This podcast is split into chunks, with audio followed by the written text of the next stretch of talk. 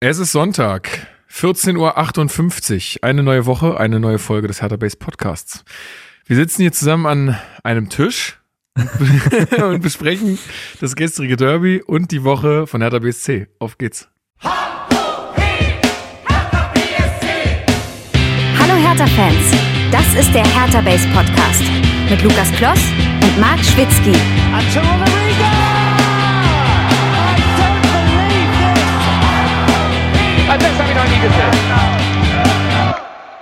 Und damit herzlich willkommen zum Hertha Base Podcast. Mein Name ist Lukas. Ich bin wie immer euer Moderator dieser blau-weißen Fußballsendung. Wir besprechen hier alles äh, rund um Hertha BSC. Und äh, ja, es ist die Woche der ungewöhnlichen Aufnahmesituation, würde ich sagen. Also nachdem ich letzte Mal in Köln äh, war und äh, davor nicht dabei war, ist es jetzt so, dass wir mal wieder hier in meiner Butze zusammen am Tisch sitzen. Und das tue ich äh, mit meinem geschätzten Co-Host Max Schwitzky. Hallo. Hi. Es ist, äh, es fühlt sich wie vergangene Zeiten irgendwie an, ne? Also, dass wir letztes Mal bei dir so waren, am Tisch und so. Ich bin verkatert. Du bist verkatert. das war auch bei, bei der allerersten Aufnahme mit dir so, wo, wo wir uns dann ja auch persönlich kennengelernt haben quasi. Das, also du, also Ey. man muss auch ein Image aber auch pflegen, finde ich. Also dementsprechend gehst du da äh, mit gutem Beispiel voran. Aber er hat sich jetzt schon leicht angekündigt, Steven, Genau, unser- Initiativen Steven, Genau, unser Mann für alle Stadien- und Kneipenfragen. alle. Wurde übrigens gestern tatsächlich oft auch drauf angesprochen und auch tatsächlich an der Stelle, ich habe auch gesagt, dass ich es hier erwähne, ähm, viel Lob für Hertha Base, was ich an der Ach, Stelle weitergebe. Ja, da habe ich ja auch später noch eine coole Story. Ey, das Aber war ich auch dachte, wir sind der linientreue Gegenbauer Fanblog. Naja, gut. das wird sich heute noch rausstellen, glaube ich, wie linientreu wir da sind. Aber ja, vielen Dank. Ja, vielen Dank an alle da draußen. Also cool, freut mich sehr.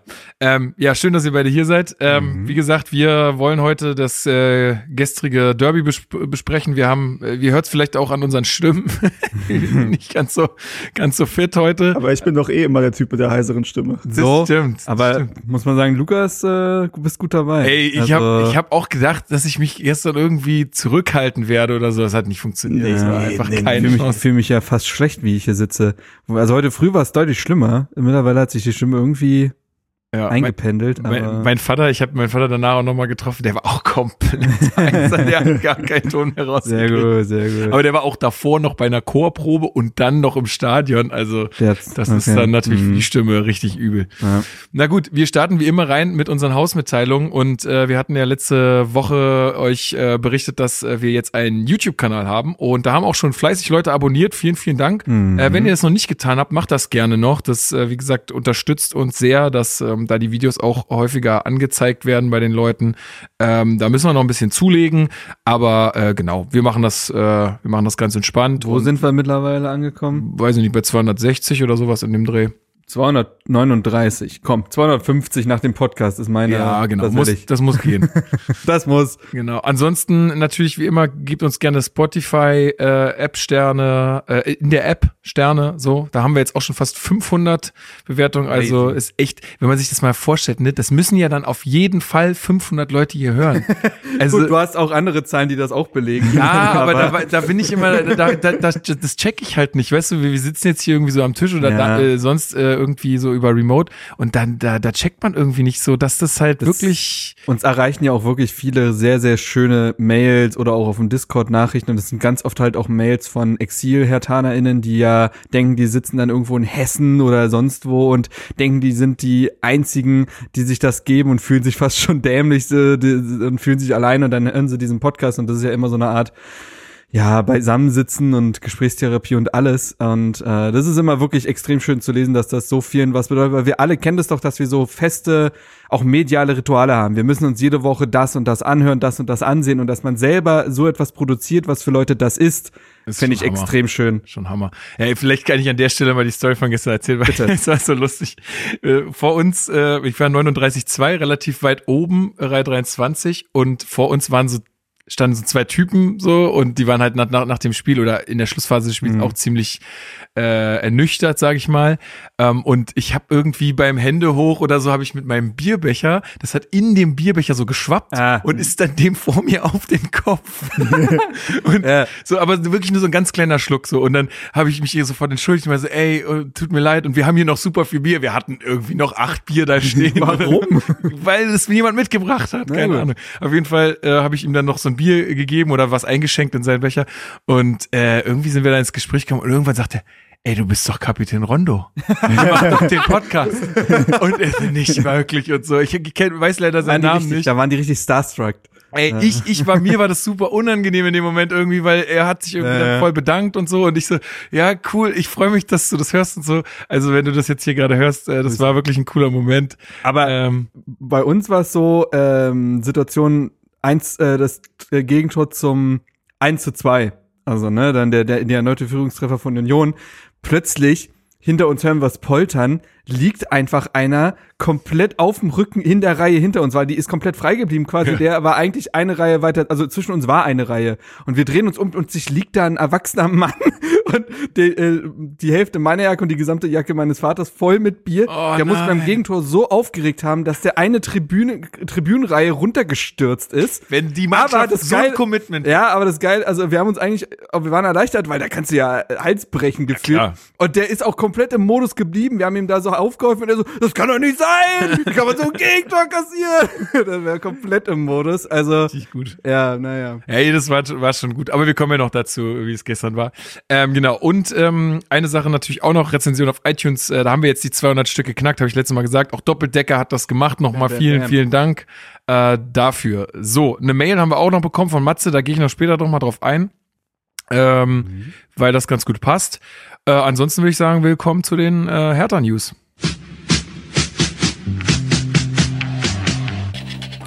Hertha News. Ja, herzlich willkommen zu den Hertha News. Wir fangen an. Steven, du bist ja nicht ohne Grund hier. Ja, also einmal natürlich äh, aufgrund äh, deines Fachwissens zu Hertha, aber natürlich auch als Vertreter der ähm, äh, Stadioninitiative Blau-Weißes Stadion. Ja. Faninitiative, so. Äh, genau, und es gibt ähm, News zu dem, Sta äh, zu dem äh, neuen Stadion oder zu der Frage, wo soll es stehen, wie geht es weiter. Äh, ich glaube, viele Hörerinnen haben das schon gelesen, aber du kannst ja noch mal kurz ähm, den Abriss geben, falls das noch nicht alle mitbekommen haben. Ja, genau. Also was passiert ist, ist ähm, die Situation, dass am Donnerstag ähm, die Innensenatorin, die Innen- und Sportsenatorin Iris Spranger ein ähm, RBB-Interview gegeben hat. Und in dem sagte sie ähm, zum einen, dass äh, der Standort an der Rominter Allee, der ja lange Herthas Wunschstandort für das Stadion war, ähm, dass das definitiv nicht passieren wird, ähm, weil es eben keine Einigung bis heute gibt mit der mit der 1892 Wohnungsbaugenossenschaft und ähm, dementsprechend man auch nicht länger die Mieter irgendwie äh, da im, im Unklaren ja, lassen. Im Unklaren lassen kann, genau. Ähm, dazu muss man sagen, dass dieser äh, diese Situation natürlich ein bisschen dadurch angeschoben wurde, dass Franziska Giffey ähm, in der letzten Woche war es, glaube ich, also vor anderthalb Wochen circa, ähm, in Interviews, also sie hat sie eine 100-Tage-Bilanz gezogen, da wurde sie eben auch auf das äh, Thema Hertha-Schaden angesprochen. Und da hat sie gesagt, ja, sie findet das gut und sie unterstützt das und sie war auf dem Gelände und hat sich das alles zeigen lassen und findet die Pläne sehr, sehr gut, aber es muss eine Einigung mit den Mietern geben und mit den Mieterinnen. Ähm, und das ist halt so, dass das gar nicht mehr so unbedingt aber der aktuelle Stand war und damit aber dann natürlich wieder alle in Aufruhr waren, weil halt Mhm. wieder diese Thematik mit den Wohnungen dann in der Öffentlichkeit waren. Und das hat dann auch jetzt dazu geführt, dass es dann relativ schnell ging, dass dieser Standort nun, also dass der Standort Rumentallee ausgeschlossen wurde, aber eben nicht nur um zu sagen, äh, vergisst es, das passiert, da passiert nichts, so wie es äh, beim vorherigen Senat der Fall war, sondern verbunden damit, dass es ähm, einen neuen Standort gibt, der in Frage kommt. Ähm, dieser Standort ist nördlich des Maifelds und westlich des Amateurstadions, also quasi direkt neben dem Amateurstadion, das Lindeneck. Ähm, und diese Fläche ist relativ klein. Das kann man sich auch, wenn man sich das auf, auf Maps Mhm. oder sonst irgendwie anguckt. Ähm, das ist relativ klein und das bedeutet dann, dass Hertha das Stadion dort kleiner planen müsste, als bisher geplant war. Also man hat ja ähm, gesagt, man will so 50 bis 55.000 ähm, Plätze haben. Das ist an diesem Standort wahrscheinlich, das wird ja jetzt alles geprüft, aber so nach, dem, nach den ersten Prüfungen, nach dem, was man da realistisch einschätzen kann, ist es dort nicht möglich. Und das Ziel ist, sich in Richtung 45.000 Plätze zu bewegen mit einem relativ hohen Anteil an Stehplätzen. Ähm, das, das finde ich sowieso erstmal Das ist doch sinnvoll. mega gut eigentlich. Ja, äh, das ist tatsächlich, das, äh, auch Frankfurt ist ja so, dass die, ähm, die wollen ein bisschen größer werden. Die haben aber, ne, haben auch gute Jahre jetzt hinter sich natürlich, Ja. muss man sagen. Ähm, und die wollen eben äh, Sitzplätze in Stehplätze umwandeln, weil du natürlich, also ich glaube, ein Stehplatz äh, oder ja, ein Stehplatz macht 70 Prozent der Fläche aus, die du für einen Sitzplatz brauchst. Mhm. Ähm, heißt also natürlich, damit kannst du größer werden und der Trend geht halt auch dahin. Ja, also man hat es ja auch gestern gesehen im Stadion, wie viele Leute da gestanden haben, nicht nur in der Kurve, sondern auch auf der Gegengrade Block P, O, um Oberring, super viele Leute, die gestanden haben. Ich meine, dass sogar englische Vereine sich da an, an äh, dem deutschen Fußball ein Beispiel nehmen und jetzt auch wieder mehr in äh, Stehplätze quasi denken. Also selbst da ist das, findet das äh, internationalen Anklang. Ja, ich denke halt tatsächlich, dass, also der Grund ins Stadion zu gehen, ist ja nicht, dass du das Spiel dort besser siehst, als du es zu Hause siehst. Also es gibt natürlich Plätze, da hast du eine sehr gute Übersicht, dann hast du so Tactical Oberrang, Feed. Mitte. Ja, Oberrang, äh, gegen, da, ja. das stimmt, da hast du dann so quasi Mhm, Tactical. Tactical Feed mäßig, kannst Exakt, du das angucken. Ähm, aber wenn du jetzt, also auch im Block P oder so, da hast du jetzt keinen besseren Überblick oder siehst das Spiel nicht besser, als du es im Stadion, äh, als du es äh, äh, im Fernsehen siehst. So, und das Argument, ins Stadion zu gehen, ist ja nicht irgendwie der Komfort und dass du das Spiel cool sehen kannst, sondern das ist ja das Erlebnis, die Atmosphäre und natürlich die Leute, mit denen du dich triffst und vor allem halt ne, die Stimmung. Ähm, und das ist ja eben auch mit der Hauptgrund, warum wir uns äh, so für dieses Stadion stark machen, weil wir eben der Meinung sind, auch wenn das natürlich gestern, also zumindest die Rahmenbedingungen waren ja schön und das Stadion war bis auf den Gästeblock größtenteils blau-weiß, auch wenn es äh, auch nicht ganz geklappt hat, äh, dass das nur an Mitglieder und Dauerkarteninhaber weggehen, die Karten.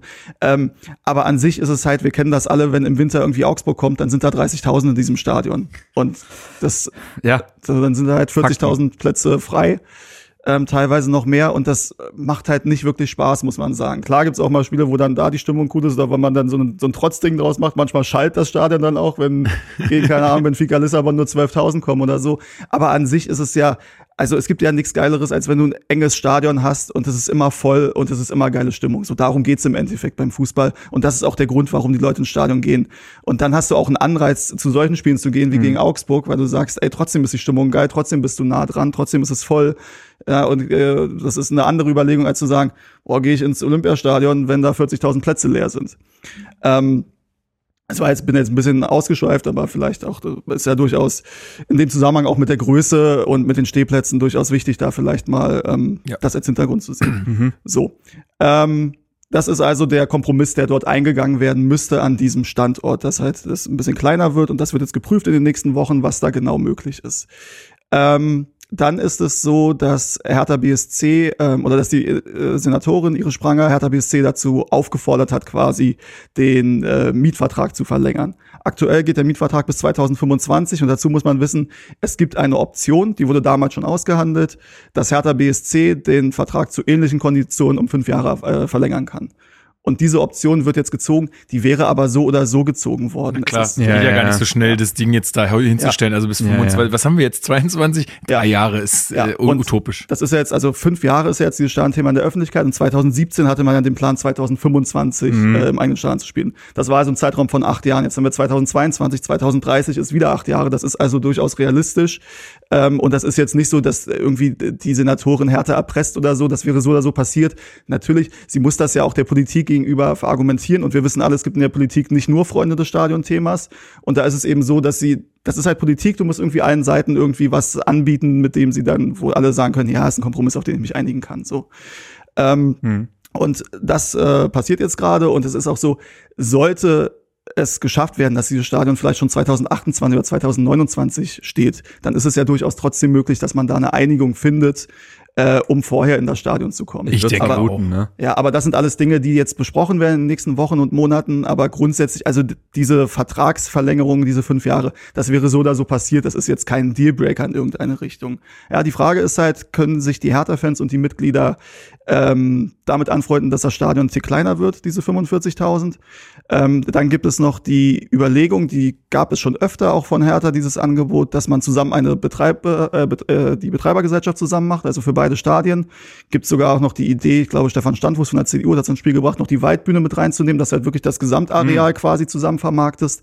Das sind alles Dinge, da kann man, denke ich, drüber reden und da wird es man gab auch drüber doch auch, ohne dich unterbrechen zu wollen, aber es gab ja auch, oder es, auch das ist ja schon öfter eine Überlegung gewesen, dann sogenannte Highlight-Spiele, ne, nehmen wir jetzt beispielsweise Dortmund, Bayern, Derby, was auch immer, also Spiele, die sehr wahrscheinlich wieder an die Kapazitätsgrenzen des Olympiastadions herankommen würden, Ja. diese auch im Olympiastadion dann ähm, austragen zu wollen. Was ist da zum einen der Stand und was ist vielleicht auch dein Standpunkt dazu? Hm. Also der, der Stand in dieser Thematik ist, dass das durchaus eine Option ist. Das wird jetzt besprochen. In Mhm. Das könnte eines dieser Zugeständnisse quasi das könnte sein. eines ne? dieser Zugeständnisse sein, dass man sagt, man macht zwei oder drei Topspiele Mhm. im Olympiastadion, die, die du eben angesprochen hast. Das kann passieren, ist aber aktuell halt noch nicht fix, aber das ist durchaus in der Diskussion. Also ich würde das gerne verhindern. Ich verstehe das und das höre ich von vielen Leuten. Also ich bin tatsächlich, mein Standpunkt, ich bin da gar nicht so 100% festgelegt, weil ich finde, es gibt Argumente, die dafür sprechen, und es gibt Argumente, die dagegen sprechen. Ähm, ich, äh, man kann natürlich sagen, dass es durchaus ein bisschen seinen Charme hat, auch für die Freunde des Olympiastadions, die es ja natürlich gibt, auch Ja. unter den Hertha-Fans, dass sie sagen, okay, das Ding ist nicht komplett weg, sondern du hast es für diese Highlight-Spiele noch. Mhm. Ähm, und du hast natürlich dann auch, ähm, also das ist ja dann wieder ein Argument, wo du sagst, dann ist die Kapazität, die kleine Kapazität vielleicht leichter zu ertragen, ähm, weil du ja eben für die großen Spiele dann rübergehst ins Olympiastadion. Ähm, und du kannst natürlich auch sagen, ähm, das sind dann so Highlight-Spiele, wo du sagen kannst, da machst du dann vielleicht so ein, so ein Happening draus, wie Ja, ja. das, das Ja, Derby gestern. Ähm, und dass du es dann vielleicht auch schaffst, ähm, das Stadion dann größtenteils blau-weiß zu finden und du nicht die Situation hast, die du ja nicht mehr haben möchtest, hast 30.000 Mhm. Dortmund-Bayern-Fans oder so. Und wenn Bayern Tor schießt, dann habe ich das Gefühl, jubeln mehr Leute, als wenn Hertha ein Tor schießt. damals ähm, DFB-Pokal gegen Dresden. Ja, tatsächlich, ja. Ähm, so, also das muss man sehen. Ähm, auf der anderen Seite ist es natürlich so, dass wenn du ein eigenes Stadion hast, du eigentlich alle Spiele da haben möchtest und du ja eben, du willst ja dann, also wenn du 45.000 hast, dann hast du da halt 40.000 Hertaner drin und 4.000 oder 10 Prozent, 4.500 Gästefans und mehr möchtest du eigentlich nicht. Und das ist ja in diesem Stadion dann auch super möglich, weil ich glaube, 40.000 ist äh, realistisch, dass man die, dass man die loskriegt. Das ist natürlich dann der Verknappungseffekt. Ja, es kann sein, dass 50, 55.000 dann vielleicht die, die schönere Größe wären. Das muss man alles sehen, auch wie sich Hertha entwickelt in den nächsten acht Jahren. Das wissen wir nicht. Es sieht natürlich aktuell nicht so wahnsinnig gut aus, muss man sagen. Wie sich auch der Fußball im Allgemeinen entwickelt, ist auch eine Frage, denn die, Ja, der, der ja. Hype der letzten Jahrzehnte, das äh, hat sich ja schon vor Corona abgezeichnet. Durch Corona ist es nicht besser geworden, dass das jetzt ein bisschen auch Mhm. äh, am Abklingen ist. Ähm, äh, viele Vereine verkleinern sich tatsächlich auch. Ich glaube, Mailand, ähm, die wollen aus dem San Siro okay. wollen in Richtung 50.000 gehen. Mhm. Juve hat einen Stand für 41.000. Natürlich Deutschland ist, ne, hat natürlich mit Bayern und Dortmund auch diese zwei Vereine, die das Stadion immer voll machen mit knapp 80.000 oder bei Dortmund über 80.000. Das ist eine andere Situation, aber das sind halt einfach viele Parameter, ja, die man ja. da, die man da mit, äh, ja, die man da abwägen muss. Ähm, deswegen, also mein Standpunkt ähm, ist da noch gar nicht so festgelegt. Ähm, wir haben am Mittwoch, den 13. April und am Donnerstag, den 21. April. Ja, ist richtig, glaube ich. Äh, um 19 Uhr haben wir Infoveranstaltungen Mhm. im Kugelblitz im Wedding. Mhm. Ähm, die bieten wir an, diese beiden Termine. Es kann auch sein, wenn jetzt jemand sagt, ja, das ist in den Osterferien, da bin ich nicht da oder so. Ja. Kann durchaus sein, dass wir danach nochmal auch einen anbieten. Wir wollten jetzt aber gerne zeitnah, bevor Ja, sich da ja, zu viele. Dinge verselbstständigen und so, wollten wir da gerne die Möglichkeit geben, nicht nur online, sondern auch ins äh, Gespräch zu kommen und da eben. Wird es eine Form der Aufzeichnung irgendwas geben? Oder falls Leute dann sagen, also ihr müsst es jetzt nicht für mich verschieben, aber ich würde es gerne trotzdem wissen, was da passiert. Ähm, müssen müssen wir sehen, haben wir tatsächlich Okay. intern jetzt noch nicht besprochen. Mhm. Wir müssen sehen, wie die, wir wissen ja auch nicht, wie viele Leute da Ja, kommen, ja, ja. so, ähm, ob wir das mit Mikro machen müssen, ob das moderiert werden muss. Ich weiß es alles noch nicht. Ähm. Das ist halt alles Fanmade und ähm, wir gucken mal. Es kann sein, dass wir, also aufzeichnen denke ich nicht, weil wir uns darauf jetzt einfach nicht vorbereitet Mhm. haben. Ähm, und wir wollen da auch frei reden und offen reden. Und dann Ja, ja. ist es ja aber nochmal was anderes, wenn dann das aufgezeichnet ist, Ja, dann wird ja. da irgendwie ein Satz rausgenommen oder so. Nee, soll vollkommen schon- richtig. das Vollkommen richtig. aber es kann natürlich sein, dass wir darüber dann schreiben oder sagen, wie es war. Oder das kann natürlich schon sein, aber das müssen wir auch erstmal intern ähm, für uns kennen. Ja, aber diese Infoveranstaltung gibt's ähm, auf jeden Fall. Da würde ich mich freuen, wenn man kommt und gerne auch, also also da ist auch jede Kritik oder so, oder Mhm. was ist Kritik, aber zumindest ja, dass man sagt, oh, das sehe ich nicht, da habe ich Bedenken oder so, äh, ist völlig cool. Wir sind da auch gerade ähm, dabei, halt ein Meinungsbild äh, einzuholen, was das angeht. Was man halt sagen muss, wenn jetzt Kommentare kommen von wegen, nee, den Vorschlag muss man ablehnen das finde ich ehrlich gesagt relativ schwierig, weil wir müssen halt sagen, wenn wir den Vorschlag ablehnen, wir haben nicht die Wahl, ob wir irgendwo anders einen Stadion für 55.000 Zuschauer bauen. Das haben, ist halt leider so, dass es in Berlin diese Flächen einfach Man nicht kann gibt. auch in der Debatte ja nicht jedes Mal vier Schritte zurückgehen. So ne? ist es, Also, ja. Ich find's auch total in Ordnung. Also mal, also ich meine, wir haben ja immer privat schon darüber geschrieben oder schon gesprochen. Ich find's total in Ordnung, wenn's bei, äh, bei 45.000 landet, äh, so ein Stadion. Das sehe ich total. Ähm, Ich glaube auch, dass du im Discord äh, gibt's ja auch den Channel zum neuen Stadion und ich glaube, das warst du, der auch geschrieben hat, Leute, jetzt wird hier schon diskutiert darüber, was ist, wenn Hertha interna international spielt und wenn wir dann die 60 knacken könnten Mhm. oder so. Erstmal muss man sagen, das letzte Mal international, naja, war jetzt so semi-gut besucht gegen Bilbao und Co. Und zum anderen müssen wir darüber reden, dass Hertha äh, realistischerweise nächste Saison auch in der zweiten Liga spielen könnte und dann wissen wir nicht, wann dieser Verein wieder hochkommt. Du musst dementsprechend auch mehrgleisig irgendwie planen können, um dieses Stadion in dem und dem Fall auch noch voll zu bekommen.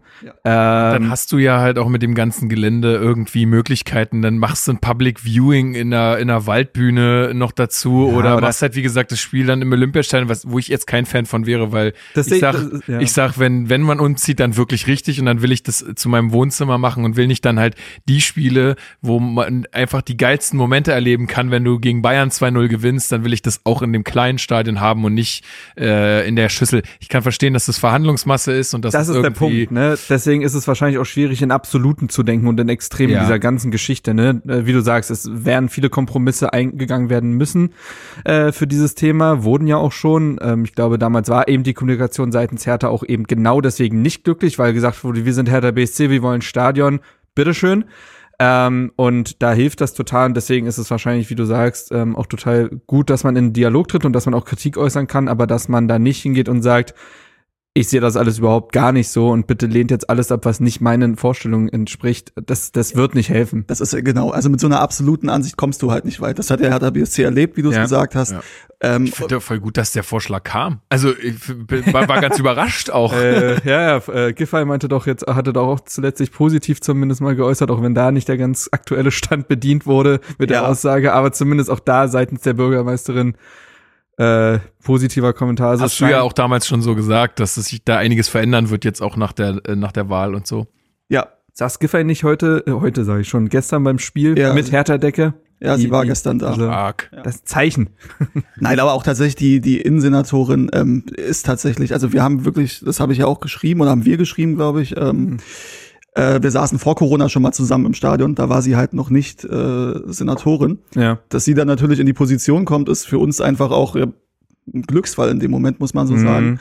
Und deswegen ähm, diese Kritik, die jetzt an ihr teilweise geäußert wird, muss ich ehrlich sagen, kann ich nicht so ganz nachvollziehen. Also natürlich, sie ist Politikerin und da musst du, du musst halt da verschiedene Interessen abwägen. So, aber grundsätzlich haben wir mit ihr jetzt in dem halben Jahr so viele Schritte erreicht, die vorher unter dem, ihrem Mhm. Vorgänger einfach nicht möglich waren. Und das muss man einfach auch mal positiv Waren das ähm, ihr vielleicht auch anerkennen. diese Gespräche, die Friedi Bobic jetzt auch auf der Pressekonferenz als sehr positiv und äh, zielführend ähm, beschrieben hat? Ja, das sind Gespräche, die auch tatsächlich, ähm, ist ja auch eine Personal, über die wir noch reden werden, die Werner Gegenbauer auch ähm, sehr, ja, sehr, sehr offen, oder was heißt sehr offen, aber viele Gespräche in die Richtung führt und er hat einen guten Draht zu Iris Spranger, das Mhm, ist auch kein mhm. Geheimnis. Ähm, wie gesagt, wir haben den auch, sie ist halt wirklich tatsächlich, ja, weiß nicht, ob man härter Fan sagen kann, aber Sympathisantin. die ist jetzt also nicht nur in politischer Mission Ja, auch im ja. Stadion, war auch vorher schon im Stadion regelmäßig und so weiter.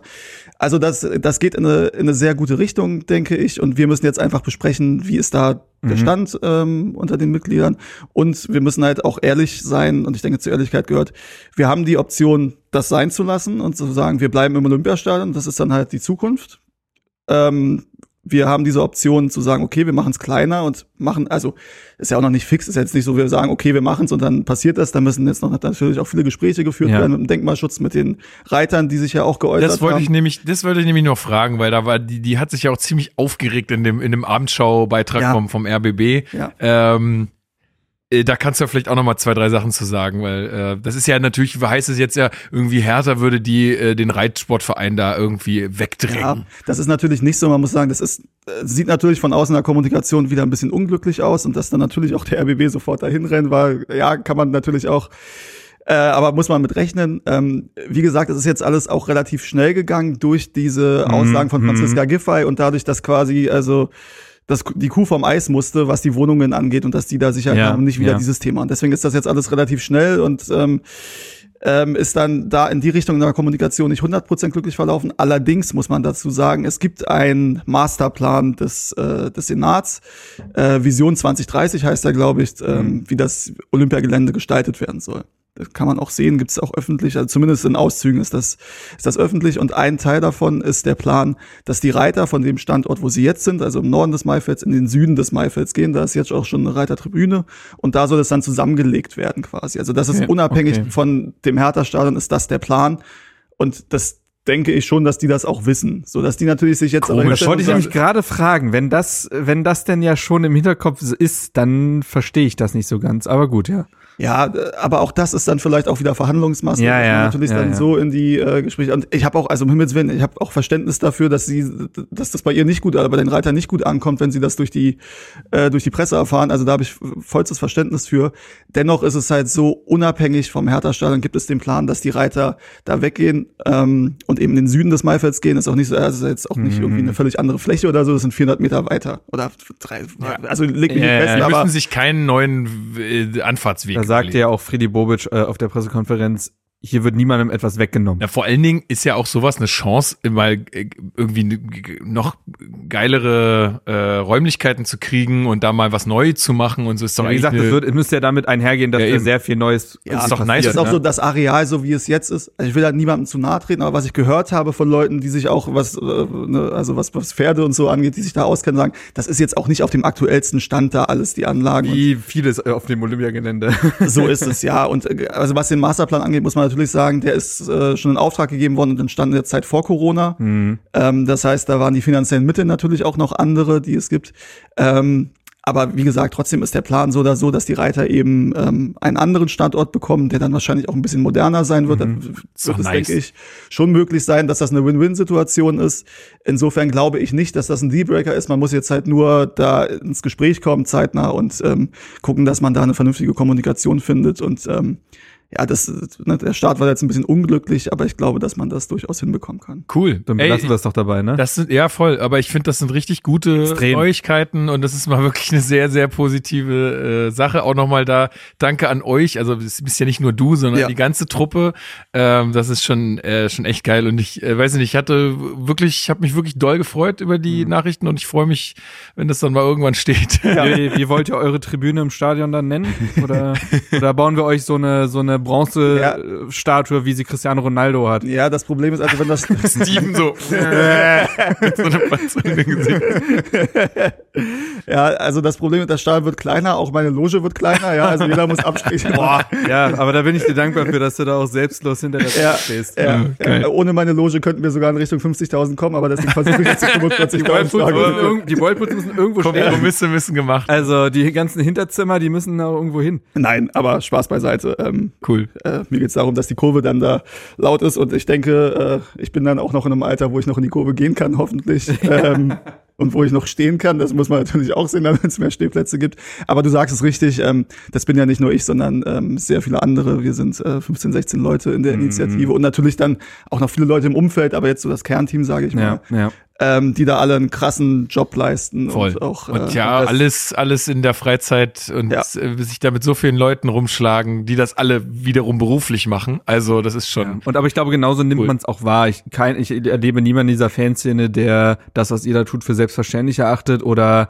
da irgendwie auch so kritisch an die Sache rangeht, dass der sagt, was machen die da eigentlich den ganzen Tag für einen Quark? Also das gibt's nun gar nicht. Das habe ich noch nicht einmal gelesen. Ihr werdet an, ihr kriegt das gesamte Feedback. Da wird sicherlich auch mal eine Meinung geben, wo ihr denkt, boah, also wird dem jetzt irgendwie auch nicht gerecht. Aber grundsätzlich habe ich das Gefühl, dass der das Feedback überschwänglich gut ist und das habt ihr auch verdient. Punkt. Punkt. So, kommen wir zum nächsten Thema. Jawohl. Michael Hartmann Hm. wird zum FC Bayern München wechseln. Ja. Ähm, wir hatten darüber schon, glaube ich, vor, vor drei Folgen oder vor vier Folgen mal ein bisschen darüber geredet oder du hattest auch so mal, äh, Marc, du hattest ein bisschen ausgeführt, wie du das Ja. so siehst, dass äh, Hartmann jetzt keine Zukunft mehr bei Hertha hat. Das kann man sich, glaube ich, da nochmal anhören. Ähm, aber vielleicht nochmal ganz kurz für die Leute, die es jetzt nicht mehr so mitgeschnitten haben. Ja. Wie, wie ist da die Situation?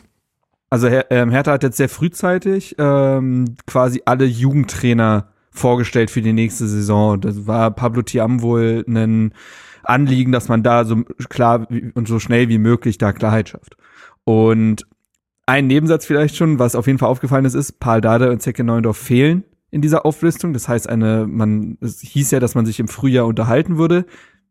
Das wird, ich nehme an, auch mal passiert sein, aber Hertha und die beiden konnten sich auch nicht einigen. So.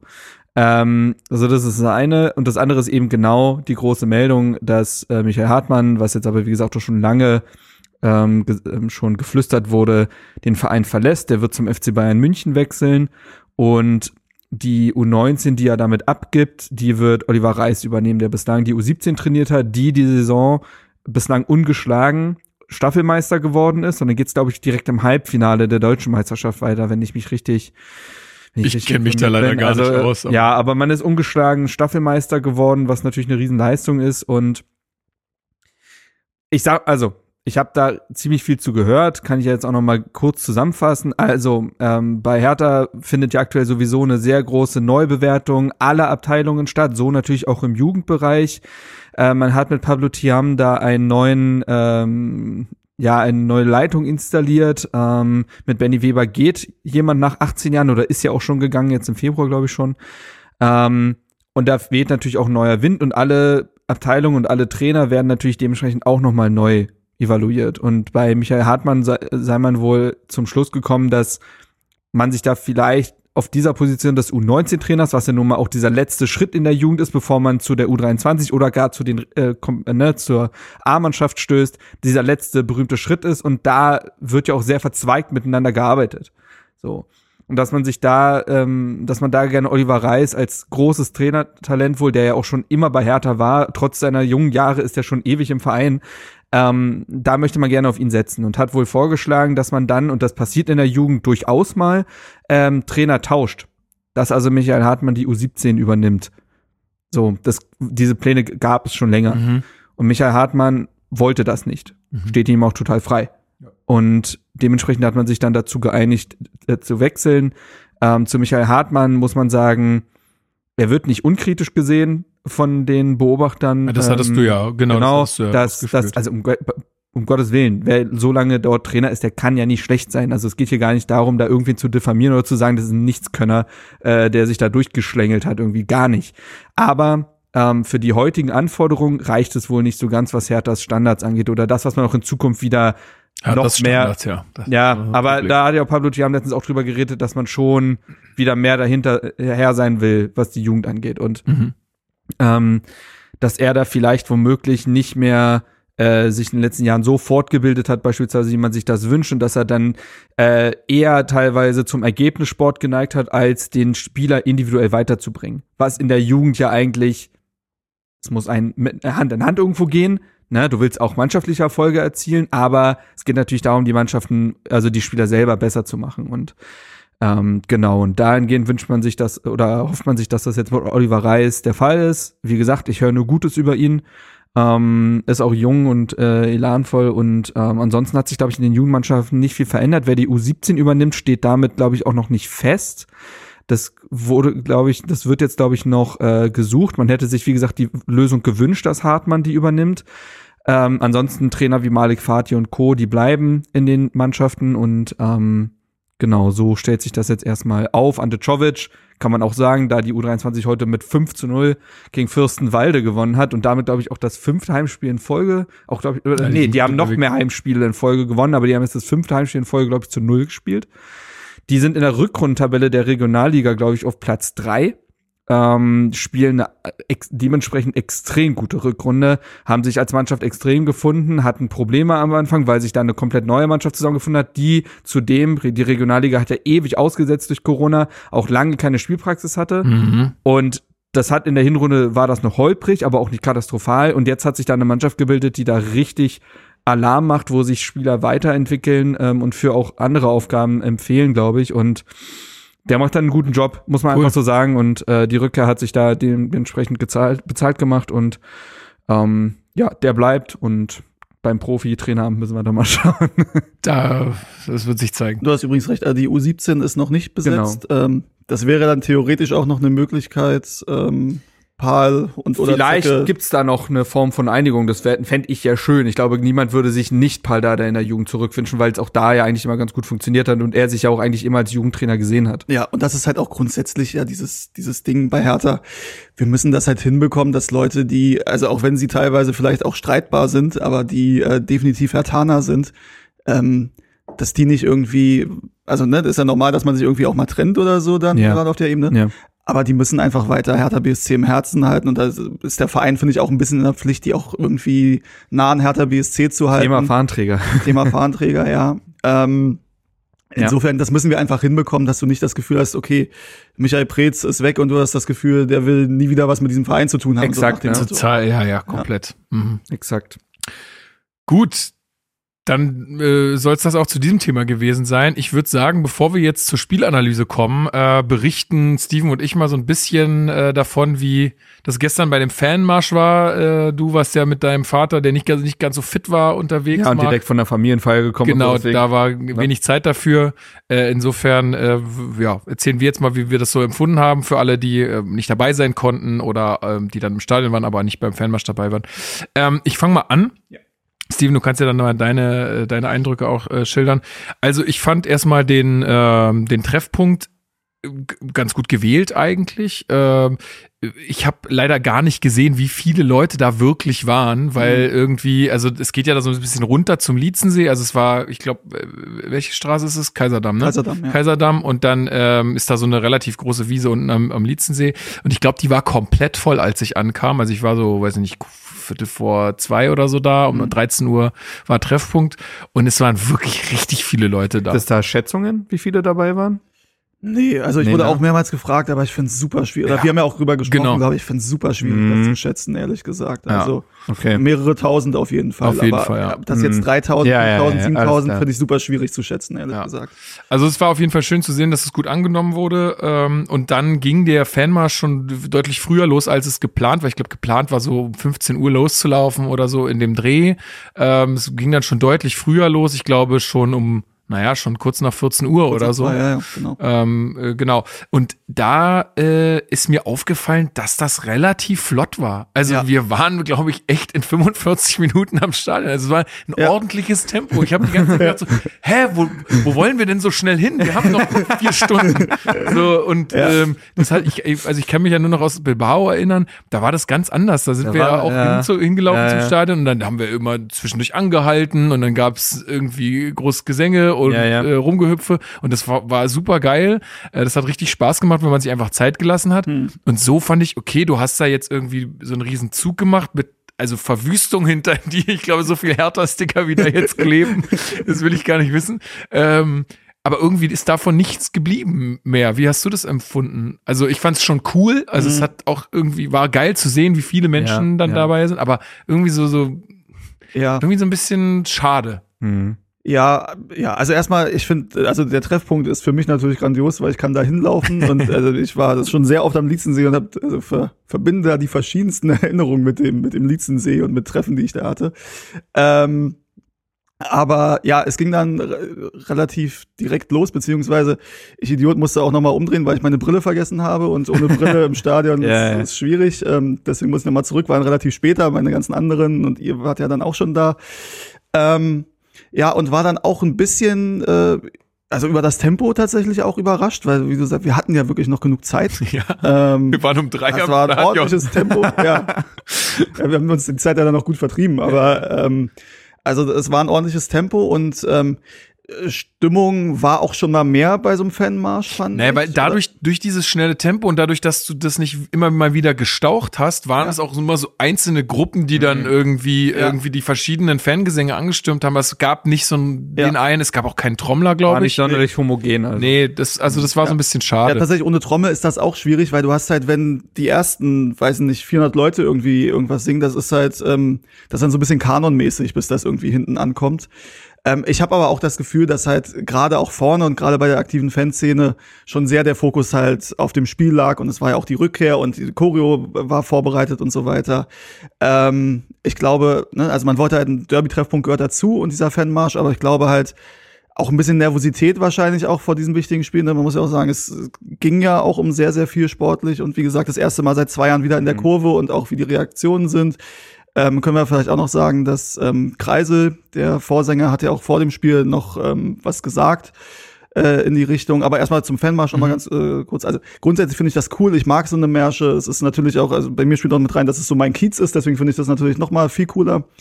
Ähm, aber äh, klar gab es schon mal Fanmärsche mit mehr Stimmung und besserer Stimmung. Aber wie gesagt, im Endeffekt ist es ja auch so, das macht natürlich Spaß, wenn die Stimmung da gut ist, aber wichtig ist halt, dass beim Spiel die Stimmung Klar, gut ist. und es ist einfach einmal sich da zu sammeln und mal zusammen da zu laufen. Ja. Es war ja auch ultra viel Pyro und Rauchtöpfe und ey, das, ey, so- sorry, aber das Zeug stinkt so hart. Ich musste einmal fast wirklich kotzen. Ich- es war ja wirklich so eklig. Das stinkt so nach faulen ich muss, Eiern. ich muss einfach. tatsächlich, also da war einer war dabei, der wirklich eklig war, aber ansonsten muss ich sagen, diese also Standard äh, Bengalos finde ich riechen geil. Ich mag den Geruch tatsächlich, ich mag auch den Geruch von Rauchpulver. Ähm, aber gut, kann jeder sehen, wie er will. Was ich halt nicht verstehe, ist ehrlich gesagt Böller in der Menge dazu zünden. Ey, das ich hab, sich mir überhaupt nicht. ich weiß nicht, zwei Meter Ja, neben da- mir ich ist so ein glaub- Kanonenschlag Ja, ja, genau. äh, explodiert. Ich habe echt kurzzeitig nichts Ja, gehört. ja. Ja, das ist, das ist assi, das ist Quatsch. Ja, und aber auch da muss man übrigens sagen, es gab sogar vorher die Ansage, also das kam nicht aus Richtung der Ultras, die haben meines Wissens gar nicht gezündet auf dem Markt und haben gesagt, machen sie nicht, weil ne, überall wird gefilmt und so weiter und Ja. kein Stress und Fokus aufs Spiel und so weiter. Ähm, und dann können wir auch mal dann ähm, dazu kommen, was dann noch vor dem Spiel da war, denn es war das erste Mal dann, dass die Ultras wieder in der Kurve waren. Ähm, und übrigens das vielleicht auch noch mal als, als, als Hintergrund. Das, äh, teilweise habe ich das Gefühl, dass die Leute denken, dass ja nur die Hertha-Ultras nicht da waren die letzten zwei Jahre und ihren Verein im Stich gelassen Ja, haben und bla ja. bla bla. Das ist ja aber deutschlandweit. Also auch wenn äh, natürlich einige Szenen, da waren die Regularien auch ein bisschen anders. Ähm, es ist auch, haben sie auch im Kurvenecho und ich glaube auch online in dem Statement der Harlequins ist das auch zu lesen, dass halt in Berlin die Regularien und die Restriktionen am längsten Ja. und am krassesten waren und das Olympiastadion und Hertha davon noch mal am Mhm. meisten oder darunter am meisten gelitten haben. Ähm, und dass für sie das halt nicht möglich war. Da kann man ja unterschiedlich, ich verstehe das, aber da kann man unterschiedlicher Meinung sein, ist alles okay. Aber dieses Ding, sie haben die Mannschaft im Stich gelassen und so, also muss ich ehrlich sagen, ist mir persönlich eine Nummer drüber. So, aber es war dann so, sie waren dann wieder in der Kurve und die Kurve war auch super früh schon voll. Also ich war, Ja. ich war dann irgendwann drin und so, das Feeling war so, als wenn so in einer Viertelstunde Anpfiff ist und ich gucke auf die Uhr und sind noch anderthalb Stunden und ich denke mir, okay, krass. Ähm, und das erste, dann 40 Minuten oder so vor Anpfiff, ähm, wurde dann äh, Ich bin wieder hier von Westernhagen gespielt, was dann natürlich die Kurve als Anlass genommen hat, ähm, das zu singen. Und das war schon krass, fand ich. Und auch wie das ganze Stadion dann die, die kleinen Hertha-Fahnen, die verteilt wurden, geschwenkt haben. Das war schon ein krasses Gefühl und ähm, war so früh vom Spiel schon relativ beeindruckend, hatte ich auch Gänsehaut. Und dann kommen wir dazu, was Kreise gesagt hat. Er meinte so in die Richtung, dass ähm, also äh, erstmal hat er sich bedankt tatsächlich bei denjenigen, die äh, in den Spielen da waren und äh, Stimmung gemacht haben. Was ich schon mal ein Das finde ich cool. Ja, ja, da brauchst du auch einen Schulterschluss, finde Ja. ich auch, ja. ähm, und dass sie das cool finden und respektieren, aber sie hoffen, dass auch respektiert wird, dass sie halt ihre Ideale haben, weswegen sie ferngeblieben sind und jetzt wieder da sind, dass man halt versucht, zusammen alles für Hertha zu geben, so in die Richtung. Das fand ich ganz cool, dass er das Mhm. äh, gemacht hat und auch so, wie gesagt, so ein bisschen den Schulterschluss und sich auch bedankt hat, nicht so nach dem Motto, was wollt ihr Idioten, jetzt sind wir wieder da, so, Ja, sondern ja, das schon ja, so ein ja. bisschen. ja, nicht so gleich wieder Reviermarkier gehabt oder so. ja. Ja, also das ähm, fand ich ganz cool und hat auch gesagt, ey, wir konzentrieren uns heute nicht auf Union und nicht auf jede Pöbelei, die irgendwie ankommt. Wobei sowieso, also ich fand es relativ wenig tatsächlich auch akustisch angekommen äh, vom Gästeblock. Ja, Also, super wenig. ja. Ähm, aber auch da, ne, also Es ist aber im Olympiastadion. äh, ja, Es ist immer ja, so. Die, ja. die Unioner werden genau dasselbe Ja, ja. sagen, weil es ist einfach ja. soundtechnisch. Aber es war jetzt nicht was äh, Dynamo Dresdens, also die waren definitiv zu hören auch in der Ja, Ostkurve. das stimmt. Ähm, gut, aber ne, auch und auch gesagt, auch wenn wir zurückliegen, wir machen weiter und hören nicht auf. Und es war ja auch so natürlich dann irgendwann nach dem 1-4 ist dann natürlich ja gut, da war es dann auch. der äh, Drops irgendwann gelutscht, das ist klar. Ja, ja. Ähm, aber an sich muss ich sagen, dieses ganze, dieses ganze Surrounding, die Stimmung, die Choreo, ich kann mich auch nicht über die Pyro echauffieren. Ich fand's geil, muss ich sagen. Und es ist auch, wenn du es so machst, es da vorne zu Selbst zünden. mein Vater, das ist ganz lustig. Mein Vater ist ja dann auch eher so Law and Order mäßig. so, ne? äh, und Alle einbochten. Ja, ja, also so schlimm natürlich nicht, aber er ist auch, er ist auf jeden Fall ultra kritisch, das kann, also kann man ja sagen, und er ist auch so, was Pyro und so ist meistens so, oh, ey, die Pappnasen und hm. Aber er stand dann ja mittendrin quasi, und er fand's ganz geil. Muss dazugeben. er das fand's ist ganz immer- geil. Wenn man selber Ähm, dabei ist, ist es auch immer ja. ein bisschen geiler. Also, ähm, mein Weg zum Stadion war ja ein bisschen anders. Wir mussten von Barnim erstmal kurz nach Buch gefahren werden und sind von Buch dann äh, zum Olympiastadion. Und dann standen wir, äh, dann mussten, sind wir erst zur Friedrichstraße und von dort dann quasi zum, mit der S5 dann durch. Mhm. Und wir standen unerklärlicherweise ewig in Bellevue. Ewig.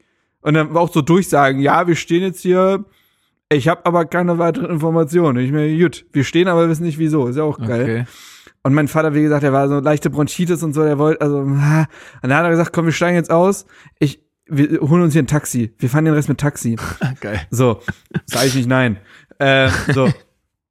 Zumal wir, wir mussten, wir sind Friedstraße in irgendeinen Abteil rein, mitten in Union-Abteil Ja, rein. ja, also klar. wir waren die einzigen Hataner, die dort waren. Naja, und auf jeden Fall sind wir dann mit dem Taxi gefahren. Und das war wiederum eine sehr coole Begegnung, weil der Taxifahrer auch irgendwie arabische Abstammung oder so kommt, weiß man ja immer nicht so, man fragt ja dann nicht so ungefähr. äh, nee, und äh, dann hat er unsere Hertha-Schweiz gesehen und meint, äh, ne, fängt dieser typische Hertha-Smalltalk erstmal an Mhm. mit und dann meint, äh, erstes Statement von ihm war, hätte man bloß an Klinsmann festgehalten, wäre das alles top geworden. Dachte man, na, und dann, aber du kennst das, wenn du mit so Leuten über Hertha redest, wenn du dann auch nicht gleich ganz unten in der ganzen Debatte anfangen willst und super detailliert, dann versuchst du immer Ja so. klar, mit, nee, so. machst du nicht. Aber es hat sich ein sehr, sehr cooles Gespräch entwickelt, weil der Mann zusammen mit Enes Benatira aufgewachsen ist. Und äh, wir sehr viel über diese Kiez-Zeiten und äh, diese, Aha. ne, wenn, äh, dass da teilweise ganze Bezirke angereist sind, um Enes äh, spielen zu sehen und dass er den irgendwie vor äh, einem Jahr nochmal in einem Supermarkt getroffen hat und Enes hat ihn ge- äh, auf, auf ihn zugelaufen und hat ihm äh, ne, so auf die Schulter gehauen und so und äh, das war ein total schönes Gespräch, weil er die ganzen Jungs dadurch erkennt und so und es äh, gab ihm nochmal diese Vibes von äh, Underground of Berlin so ein bisschen, weil Mhm. der war dabei. Ne, und äh, das war ein sehr, sehr schönes Gespräch so Cool. und haben wir, äh, haben wir uns sehr, sehr gut unterhalten. Ähm, das war dann wieder eine ganz andere, aber auch eine nette Einstimmung aufs Spiel so. Ja, voll. Äh, das im Taxi. Und das im Taxi, ja. Das bin ich ja sonst nur von Steven gewohnt, sowas. ja, ja. ja aber da läuft da auch der Champagner und dann wird da auch mal das Portemonnaie mit 5000 Ich- Euro ver vergessen. Tatsächlich, ich muss ganz kurz eine Taxisache äh, erzählen. also, äh, Natürlich. ich weiß nicht, ob ich die schon mal irgendwie intern oder so erzählt. Das ist gar nicht lange her, vor zwei, drei Wochen oder so. Ähm, war ich in der Situation, dass ich Taxi fahren musste. Ja, du musstest es. Ähm, und ich habe telefoniert im Taxi und da ging es um das Thema Hertha-Stadion tatsächlich. Und dann habe ich aufgelegt und dann hat er mich gefragt, ob ich irgendwas mit dem Hertha-Stadion zu tun habe. Und ich meinte, ja, naja, so, ein- Ja, ja. äh, wie man, man holt ja da nicht so weit aus. Ne? Genau, genau. Ähm, und dann sagte er, ja, man müsste ähm, das dahin bauen, wo die Reiter sind, im Norden des Nee, Maifeldes. Quatsch. Ohne Scheiß. Wirklich? Ja, ohne Scheiß. Ach komm. Ja, Okay, Ja, das ist geil. lustig. Das war, ja, und ich dachte, uh, das ist aber gar kein, also meine ich das Mann wieder. weiß Also, Bescheid. guter Vorschlag und so. Er kannte sich richtig gut aus mit der Thematik. Ähm, Mhm. Also wenn er das jetzt äh, gelesen hat, ich meinte zu ihm, ja, also verfolgen Sie mal äh, die Thematik und die Presse. Ähm, das war zu dem Zeitpunkt halt noch nicht öffentlich. Ja. Ähm, ja, aber das also wirklich fand ich in, sehr, sehr witzig. und, Nicht schlecht. Ähm, ja. ja. Ich muss noch mal ein Danke rausschicken, weil ich, also ich bin heute aufgewacht und war so ein bisschen im Delirium, noch irgendwie, keine Ahnung, Formel 1 Zusammenfassung geguckt und so. Und dann ähm, ist mir so gekommen, wie hat der, also irgendwie, ich weiß nicht genau, nicht Fabi Drescher, sondern irgendwie sein Kumpel oder so, hat ja noch einen Kasten Bier besorgt, ne, für uns vom Mombi. Stadion. Genau, der wohnt ja da in der Nähe irgendwie. Da wollte ich noch mal ein herzliches Dankeschön sagen. Weißt du, eher so, wir haben da alle wie die Geier so Ja. gewartet. Ja, ja. Und dann kam dieser Kasten und alle stürzen sich da so drauf und äh, äh, Bier geil und irgendwie hat, da. also ich also ich hab, kann mich nie erinnern, dass ich mich da so krass bedankt hätte, deswegen äh, vielen vielen Dank dafür nochmal. Ja, also, wir waren da wirklich, wir sind direkt hin an den Kasten und das, das Augustiner da rausgenommen. Kein Danke. es war einfach so, hier, ich mach dir auf. Ja. Und äh, deswegen, Ja, äh, aber dazu muss man sagen, also ja, danke. Auf der anderen Seite, er darf halt da jetzt wohnen bleiben, denn er ist tatsächlich einer der betroffenen Ach, Mieter ähm, in der Sportforumstraße. Aha. Insofern meinte er dann auch, ja, als Dank, dass wir hier wohnen bleiben dürfen, äh, ist dann dieser, dieser Kasten. Ich meinte natürlich, dass wir ihn nur in falsche Sicherheit wiegen und er im Endeffekt trotzdem da raus. Nein, aber irgendwann kommt einfach der Abriss, die Abrissbirne. Der Gerichtsvollzieher. ja, stimmt. Ja, das ja, war, danke. Das war auf jeden Fall richtig schön. Ja. Ja, genau. Ähm, gut, ähm, so viel glaube ich zum zum äh, ganzen drumherum vorher. Äh, wenn uns noch was einfällt, können wir das ja noch ergänzen. Ähm, ansonsten würde ich sagen, können wir mal zu diesem etwas kommen.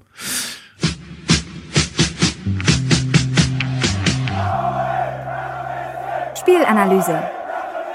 Ja, herzlich willkommen zur Spielanalyse. Äh, wir fangen mal mit der Aufstellung an. So, da geht's ja schon mal, äh, geht ja ganze, ganze Scheiße schon los. Ähm, ja, Lotka im Tor, äh, Schwodo ist nicht rechtzeitig fit geworden, das hatte man ja schon vernommen. Eine Überraschung war auf jeden Fall, dass die Viererkette äh, ja mit Julian Eitschberger besetzt wurde. Ähm, und zwar äh, quasi ja links. Äh, Du meinst äh, den 18-Jährigen oder den äh, Außenverteidiger, wie ihn Felix Magath immer nennt, weil ich glaube, ihm Ach fällt einfach der Name nicht ein. Gut, aber er hat auch später zu Marcel Lotka Lotta gesagt und so, also das hat so leichte Christian Groß-Vibes. Äh, aber Ja. gut, äh, ja. Ja, aber also das war schon mal eine Überraschung, äh, fand ich, dass, äh, dass der eingesetzt wurde. Können wir gleich noch was zu sagen. Ansonsten Kempf und Boyata in der Innenverteidigung, ähm, Pekarik dann auf der anderen Seite, ähm, Gechter, Toussaint und Askasiba im, im Mittelfeld, ähm, Darida und Mao Lida auf den Außen und Jovetic in der Spitze. Und also, okay, fangen wir mal so an. Ich habe das an, mir angesehen und dachte, what? Nur Jovetic und Mao Lida auf dem Mhm. Feld? Wie willst du denn da ein Spiel gewinnen, Marc? Was war denn der Plan? Tja, was war der Plan? Also Felix Magath wurde ja nicht müde zu betonen, dass diese Niederlage auch am sehr starken Gegner festzumachen sei. Ähm, Ja. Und äh, dieses Kräfteverhältnis wollte er wahrscheinlich damit auffangen, dass man eben nicht sonderlich offensiv spielt, sondern dann vielleicht über so einen schnellen Mauli da halt irgendeinen Konter zündet oder Jovetic macht irgendeine Einzelaktion. Aber das war, wie gesagt, die Aufstellung war nicht darauf ausgerichtet, weil Magath sich auf dieses Spiel gar nicht erst einlassen wollte, äh, Union jetzt halt spielerisch irgendwie entgegenkommen zu können. Ähm, das ist, das ist äh, nicht gerade mutig und vielleicht, also keine Ahnung, das kann man, wenn es aufgegangen wäre, hätte man gesagt, ja, Magath ist das Ding realistisch angegangen und man wusste, dass man Union nicht spielerisch beherrschen wird.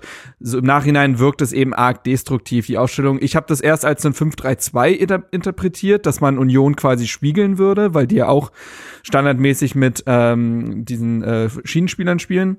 Es hat sich da aber tatsächlich dieses 4-1-4-1, wie man es jetzt aus den letzten beiden Spielen kannte, ähm, hat sich das formiert. Gechter hat dann den Niklas Stark-Part übernommen, also dieser klassische Ausputzer, äh, Staubsauger vor der Abwehr da. Ähm, Gechter nun mal, also auch wieder positionsfremd. Der spielt unter Magath jetzt auch demnächst wahrscheinlich irgendwie wie Mittelstürmer oder so, weiß ich nicht genau. Ähm, und natürlich war das auffälligste Element erstmal in der Aufstellung Julian Eitschberger. Zudem muss man sagen, über den haben wir ja schon, glaube ich, mal gere- geredet, weil der ja perspektivisch schon zu den Profis geholt werden soll, weil der als großes Talent gilt. Äh, frische 18 Jahre, Rechtsverteidiger, deutscher U19, äh, deutscher, ist das U19? Ja, U- U18 Nationalspieler ähm, und eben Teil auch einer guten Berliner A-Jugend. So. Und eben einer Auch für die vakante Rechtsverteidigerposition, die sich ja jetzt Ja. demnächst mal wieder auftut. Aber dann ja auch in diesem Spiel auch positionsfremd. Also das kommt, da kommt nämlich ganz viel zusammen. Ich finde, es ist irritierend, dass du diesen Spieler sofort reinwirfst. Das kann, also kann natürlich auch voll den tollen Effekt haben, aber wir wissen, wie oft sowas dann auch eher nach hinten losgeht, weil die Spieler dann vielleicht doch nicht bereit sind. Besonders in, bei so einer Verteidigerposition, du machst einen Fehler, dann geht ganz viel schief. Wenn du jetzt so einen Linksaußen einsetzt, dann, ne, also der ist vielleicht unauffällig, aber der reißt dir jetzt wahrscheinlich nichts ein. Ähm, dann wurde er auch noch positionsfremd eingesetzt, nämlich als Linksverteidiger statt als Rechtsverteidiger.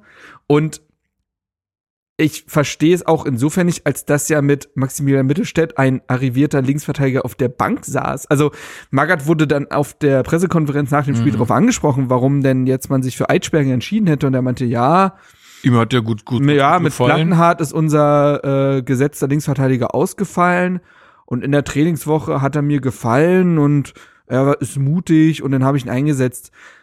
Ja, das mag sein, aber wenn ich mit Mittelstädt, der nun auch einer der wenigen Lichtblicke in dieser Saison ist, klar, jetzt kann Magath sagen, das ist vor meiner Zeit gewesen, aber ne, ähm, dass ich dann nicht auf den setze, sondern auf den auch in so einem. Spiel. Also ich meine, Maxi hat ja jetzt schon einige Derbys gespielt. Ja, äh, ich fand's eigenartig, um das auch kurz vorwegzunehmen, Altsperger wirkte schon überfordert. Er wirkte auch motiviert und aktiv. Er hat versucht, Doppelpässe zu spielen, im Dreieck zu spielen, um mal auf der Seite durchzubrechen. Du hast aber gleichzeitig gesehen, dass der keinen linken Fuß hat. Also, so, er ist nun mal Rechtsverteidiger. Das heißt, er will mit Rechtsflanken und jeder einigermaßen durchschnittliche Bundesligaspieler erkennt das nach zwei Ballaktionen und sperrt ihm dementsprechend diesen Fuß und dann passiert halt nichts mehr, weil er sich ja auch, der Junge ist 18 Jahre alt, der hat nicht den Körper, um sich dann einfach so durchzusetzen und dementsprechend ist dieses Experiment nicht aufgegangen. Ja, und man muss ja sagen, diese, diese destruktive Aufstellung, denn es ist ja, es geht ja in Richtung destruktiver Fußball. Das wird ja auch dadurch deutlich, dass Felix Magath nach dem Leverkusen-Spiel gesagt hat, wir haben zu viel Fußball gespielt im Endeffekt, wir haben es spielerisch versucht. So. Das hat er ja so gesagt. Ja, ja, hat er gesagt. also, ähm, da wusstest du ja dann auch schon, worauf du dich einstellen kannst jetzt beim Derby. Und äh, also aktuell muss ich leider sagen, also gegen Hoffenheim natürlich, das war schön und da hat der Da Einsatz ist alles aufgegangen. Da ist alles aufgegangen. Du hattest halt auch da mal das Glück mit dem Spielverlauf Exakt. und du hattest halt Plattenhardt, der auf einmal sich erinnert hat, wie man äh, Mhm. gute Standards schlägt. So, Das- Plattenhardt war seitdem nicht mehr dabei und seitdem funktioniert nichts mehr. Ähm, aber das kann ja nicht der einzige Plan sein, dass wir irgendwie äh, versuchen, alles zu zerstören. Und auch das mu- muss man ja sagen, machen wir auch nicht gut. Wir lassen ja eine Menge zu. Wir hätten ja gestern deut noch deutlich mehr Tore gerade in der ersten Halbzeit kassieren können. Ja, da kommen, kommen wir noch. zu. Ähm, ich habe jetzt nur die Stadionsicht, aber Ja. da sah es aus, als wenn Lotka das ein oder andere Mal Zwölf Schüsse aufs Tor von Union. Ey. 16 insgesamt. Ja, das ist schon, das ist schon eine Ansage. Und also es tut mir leid, diese Aufstellung, wie gesagt, ähm, ich muss dazu sagen, sie hat sich mir auch gegen Hoffenheim nicht erschlossen, da hat's funktioniert, aber auch gegen Leverkusen und äh, jetzt gegen, gegen Union. Altschberger haben wir drüber gesprochen, aber auch darüber hinaus halt, Darida, ähm, Askasiba und Toussaint ist einfach, haben wir schon oft drüber gesprochen, ist in meinen Augen im Mittelfeld einfach zu destruktiv und zu wenig, ähm, was du irgendwie, also wenn du defensiv sicher stehen willst, dann finde ich, gehört auch dazu, dass du ab und zu für offensive Entlastung sorgst. Und das ist Ja, ja. Genau. das, das ist halt alles nur Zufallsprodukt, was wir haben und äh, viel, was anderes ist eigentlich auch nicht möglich mit den Spielern, die da eingesetzt werden und dann auch noch Darida immer auf Außen zu setzen. Also ja, wir haben natürlich ein Problem, dass wir zu wenig Außenspieler haben, aber du kannst auch Maxi zum Beispiel da hinsetzen, wenn du ihn schon nicht als Linksverteidiger einsetzen also auf der willst. Bank Also, saßen Richter und Lee. Also wir haben Ja. auch über Lee geredet, aber naja, dann holst du dir den sonst nicht, wenn du, na, also du musst ja, wenn du dann Außenspieler auf, dem- Kader hast, müsstest du, müsste man ja meinen, dass die einsatzfähig sind und dass die dann spielen. Also auch Richter, man hört ja, dass er vielleicht nicht immer wie der absolute Weltmeister trainiert, aber naja, er ist einer dann doch noch mit den besten Scorerzahlen in diesem Team. Kannst du dich, kannst du dich dem noch verwehren in so einer Situation, in der man aktuell ist? und einer, der auch in der Lage ist, vom Typ her mal irgendwie die Mannschaft und auch die Fans Ja. mitzureißen in Ja. so einem Spiel. Ja, also, dass er sich jetzt nicht reinhängt im Spiel, ist sicherlich nicht das Problem. Es mangelt da an Selbstvertrauen, habe ich das. Also, gegen Frankfurt war das auch, finde ich, extrem zu sehen, dass er da wirklich Bälle verstolpert hat, wo du halt Ja, ja. so merkst, so, dass, ähm, da ist halt gerade das Selbstvertrauen nicht so vorhanden. Ähm, aber, also dennoch äh, muss ich sagen, also wenn an diesem System festgehalten wird, ähm, weiß ich ehrlich gesagt nicht, wie wir da irgendwie ähm, ja, noch punkten wollen. Genau, da, da reden wir wahrscheinlich auch noch mal im Au Ausblick drüber, äh, weil das Ja. wird ja dann auch interessant. Ähm, ich fand auch Maolida, der spielt die ganze Zeit nicht und dann auf einmal wird er jetzt eingesetzt und das war ja auch irgendwie nix. Also da, was soll da passieren? Ja, und das ist ja genau das, was du jetzt auch gerade schon angesprochen hast, äh, Steven. Ähm, das hatten wir letzte Woche auch schon gesagt mit dieser fehlenden Balance. Du kann, kannst halt, wie willst du das, wie willst du da irgendein Spiel gewinnen, wenn du so auftrittst? Geht Also, gar nicht. Das Ding ist, ich fand nicht mal, dass Maolida also auffällig schlecht gewesen wäre. Ich finde, der, der hat, der hat ein paar Dribblings gewonnen, der hat einen Ball gehalten. Das Problem ist, und dasselbe betrifft ja dann auch einen Belfodil, es gibt keine Anschlussaktion, weil nicht genug offensive Spieler auf dem Feld stehen. Weißt du, Belfodil kriegt einen langen Ball, macht ihn, so, macht ihn herausragend fest, holt Sekunden raus, setzt sich so teilweise gegen zwei Spieler durch und dann ist da niemand. Also, und dasselbe Problem hat natürlich auch Mauli da. Ja. So, da ist niemand. Und das ist natürlich, und da greifen wieder diese Zahnräder ineinander, dass wenn du nur diese beiden Offensivspieler aufs Feld stellst, kannst du dich fast nicht beschweren, dass die dann auch nicht die große Wirkung haben, weil sie ja niemanden haben, mit dem sie spielen können. Das ist korrekt. Aber wir greifen so weit vor, ohne Ja. jetzt schon überhaupt Nee, genau. äh, irgendeine Aktion besprochen zu Ja, haben. aber, am Ende, ich weiß, wir hatten ja beide nur die Stadionsicht. Ich habe jetzt auch noch die Highlights nochmal, oder wir alle drei, ja, du vielleicht noch ein bisschen, also weil ich da oben, von, ich keine Ahnung, ich war auch schon, ich hatte alle Lampen an, ich weiß nicht genau, weiß auch nicht genau, ob mich meine Wahrnehmung da manchmal getäuscht hat oder so. Aber ähm, Naja, was, was, was in der Wahrnehmung auf jeden Fall äh, war, ist, dass äh, Lotka uns, äh, weiß ich nicht, in der ersten Viertelstunde das 3-0 äh, erspart hat. Also ja, man kann damit anfangen, dass die Partie schon nicht gut losging und dass Union schon ganz klar den zielführenderen Ballvortrag hatte und dadurch auch zu Chancen gekommen ist. Das klingt sehr gut.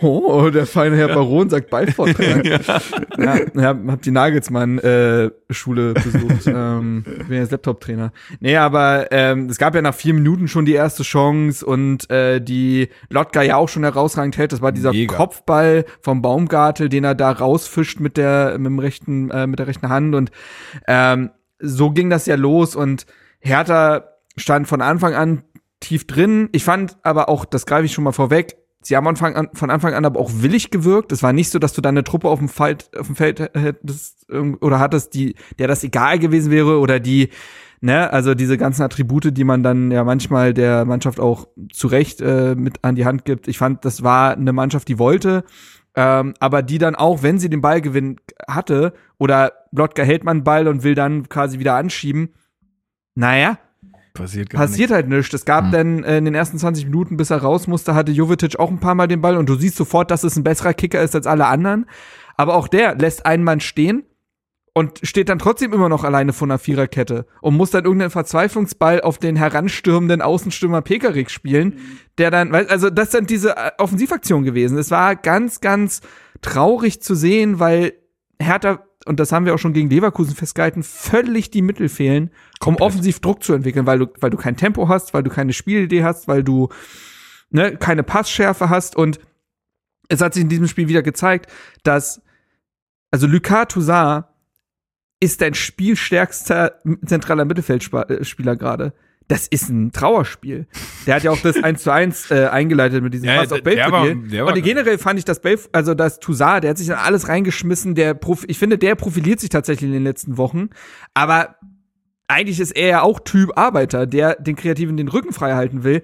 Aber er muss gerade selber noch diesen kreativen Part übernehmen. Das kann hinten und vorne nicht klappen. Und so war es einfach so, dass du gemerkt hast, dass diese Mannschaft wollte, aber der auch gar kein Offensivplan an die Hand gegeben wurde.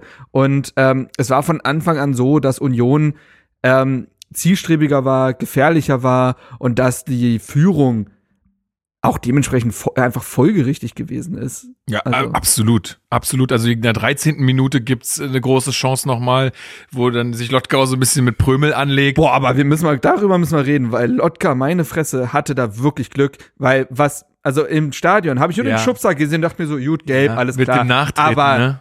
Der fällt ja vorher hin und tritt nach und da hatte er Glück, dass er den Unioner nicht trifft, weil äh, wenn das passiert, sieht er rot und dann Ja, ist Ende. 100 Pro. Und dann halt noch diesen Schubser, mein Gott, also das finde ich, ist dann auch Derby-Geplänkel und so weiter, alles cool, aber die Szene davor völlig überhitzt und da, boah, Ja. also hat er Glück gehabt, hat Muss- er wirklich Glück gehabt. Muss ich auch sagen, hat er Glück gehabt. Ansonsten finde ich das sehr gut, wenn sich da immer jemand mal so aufräumt und auch mal den Prömel ein bisschen rumschubst. Den, den, den muss man auch mal umschubsen, den Mann.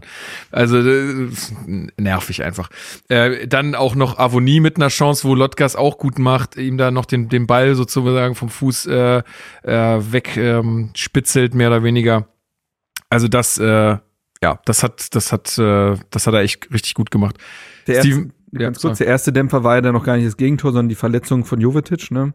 Korrekt. In der 20. Ich Der wollte ich wollte noch Steven die Chance geben, äh, so. noch die Anfangsphase noch mal irgendwie zu bewerten oder Ja, da gehe ich bei euch mit. Also Beste, das Beste an der Anfangsphase war, dass man kein Tor kassiert hat, aber ansonsten. das Beste war die Stimmung. Das stimmt, das Beste war die Stimmung. und die Ja, Choreo, die haben wir glaube ich, haben wir schon richtig erwähnt die Nee, Choreo? richtig ne? noch nicht. Also ich Nein. habe gesagt, dass sie cool war, aber sonst haben wir darüber Nee, müssen wir natürlich nochmal würdigen, dass äh, alles, was da am Anfang passiert ist, äh, sei es die Fahnen, sei es die Choreo, sei es wie dann, nachdem die Choreo weg war, die Ultras oder die Menschen in der Ostkurve sind ja nicht alles Ultras, äh, sich angezogen hatten in dem blau-weißen Ponchos, äh, ja. ne, also das ähm, erinnerte ja auch an dieses Derby in der alten Försterei damals. Das finde ich, Und, das find ich ähm, jetzt super nice, weil dadurch wird die Kurve halt wirklich blau-weiß. Ja. Häufig hast du ja im Winter, gerade im Winter, wenn du nicht Trikots tragen kannst, so, dann hast du halt auch häufig dunkle Jacken und dann Ja. ist halt da unten sehr viel schwarz. Ja, so. ja, genau, genau. Und jetzt hast du halt dann schöne blau-weiße Kurve gehabt, das fand ich nice. also ja. die Stimmung am Anfang war brutal, brauchen wir gar nicht drüber reden. Und Ich- das, ja- übrigens noch ganz ja. kurz, ähm, die, das Choreo-Motiv an sich fand ich halt auch sehr cool. Und das ist auch, wenn man sich das mal anguckt und ein bisschen, da sind viele Details auch, die man dann erst Muss ich noch mal erkennt. genauer Muss ich auch noch mal Ja. machen. Ja. Also da sind auch Kunsthistoriker mal Die. Oberbaumbrücke und dann die Bezirkswappen und so Ja. noch da drin. Also das ist schon sehr, sehr cool. Eine S-Bahn, die halt mit Hertha BSC voll gestraight ist und Mhm. Ja, ja, das blau-weiß und so. ja. Das,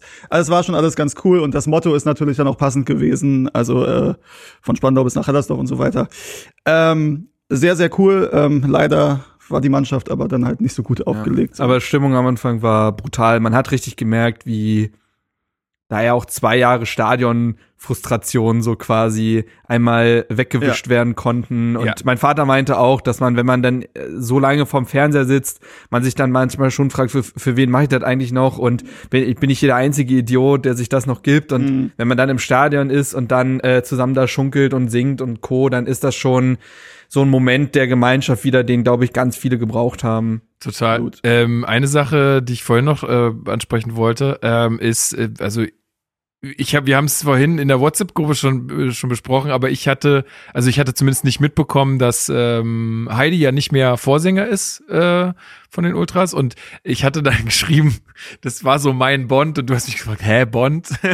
aber ich habe es irgendwie als dieses Phänomen betrachtet, weil mit dem bin ich halt sozusagen, Ja. den habe ich, Ah. der hat mich die ganze Ah, Zeit so okay. begleitet, weißt du? Ja, Und jede ja, okay. Generation hat doch so seinen Bond. Ja, und er okay. ist so, er ist so mein Bond mehr oder weniger. Ja, okay. Er hat es In ja immer Deutschland mit hat jeder so seinen Traumschiffkapitän. genau.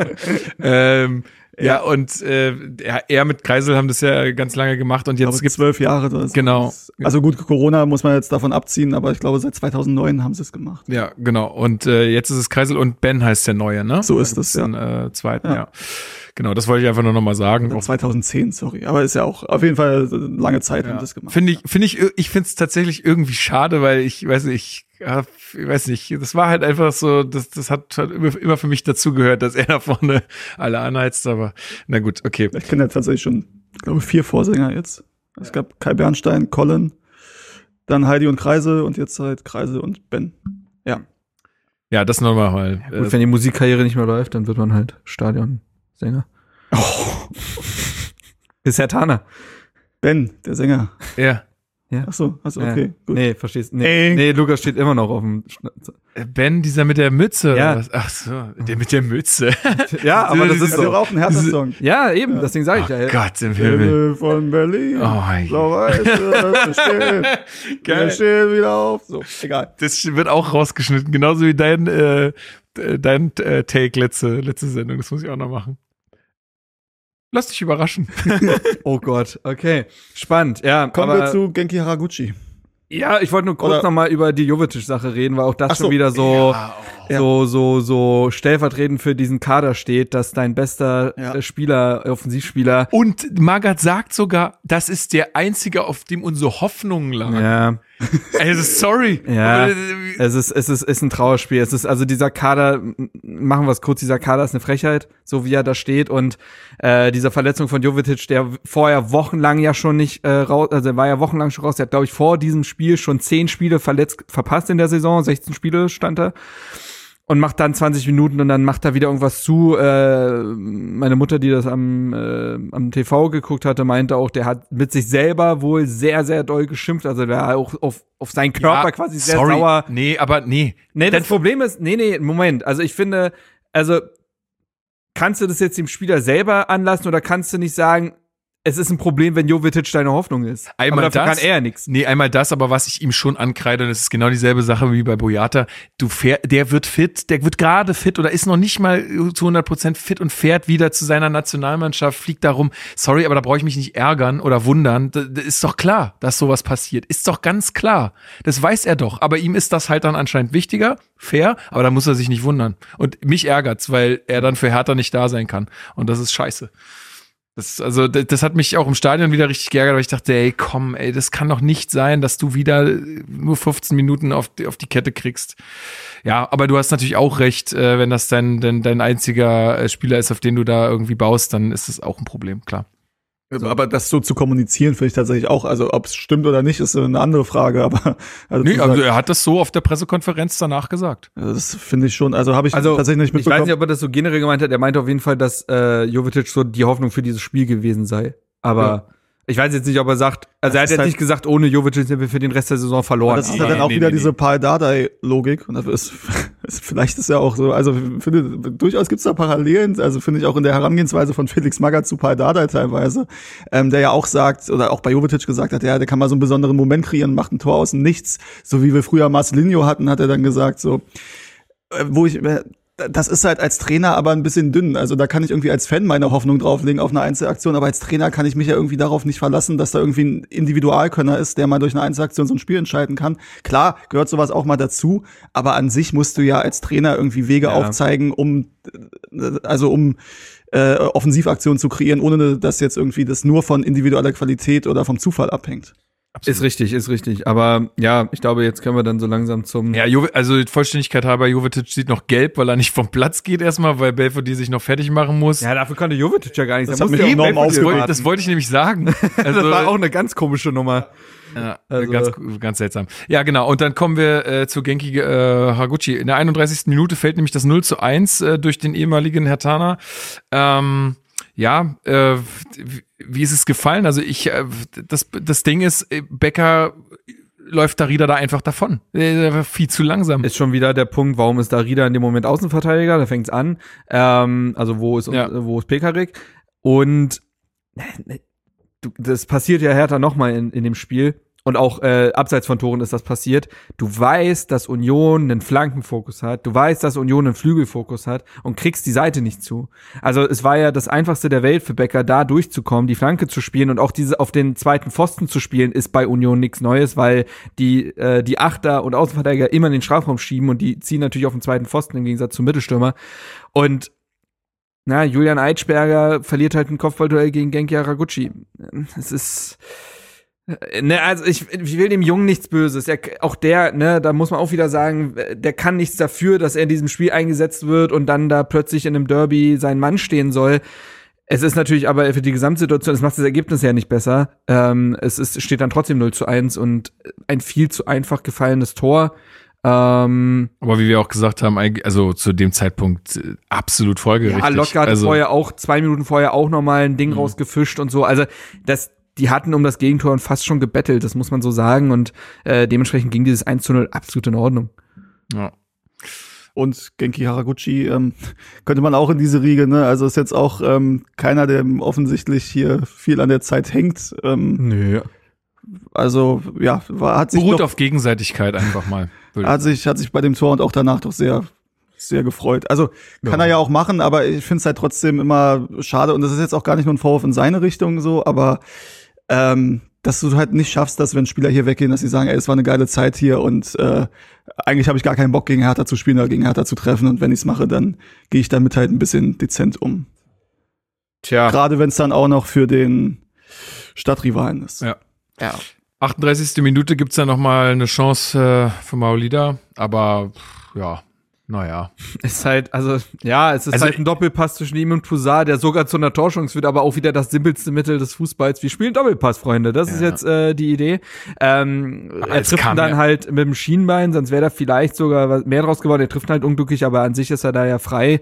Ähm, aber auch da sieht man ja, wie hemdsärmlich Herthas Sturm einfach ist. Ja, und insgesamt muss man auch sagen, es ging ja gar keine Gefahr von uns aus. Also es war ja die ganze Zeit nur Union, Union am Drücker und wenn mal was in, in die Richtung der, von deren Tor kam, dann war das auch nicht super zwingend. Ich war auch gerade irritiert, weil ich habe den Kicker-Ticker nochmal Ja. durchgescrollt und die haben ja so Highlight-Ticker. Genau, die fettgedruckten, Genau, die- die fettgedruckten. Und das war eine Highlight-Meldung und beste Chance für Hertha und so und der Volley geht knapp rechts vorbei. Ja. Also, also aus Stadionsicht dachte ich, ja, okay, aber also war jetzt auch nicht. Äh, Nee. Naja, würde bei allen anderen Mannschaften dieser Liga, wenn es nicht gerade führt, ist, wahrscheinlich einfach untergehen, diese Chance, weil wäre absolut. wär halt nicht die beste. Ja. Aber ähm, es musste dann, also kommen wir, glaube ich, dann auch gleich zur zweiten Halbzeit, weil Ja, also- passiert dann nichts mehr. Nee, aber äh, Ähm, Trimmel hätte sogar vor der Pause ja. noch mal auf 2-0 stellen können. Das war auch eine richtig gute Chance. Also Ja, man ist so ja. super gut bedient gewesen mit diesem 1 zu 0.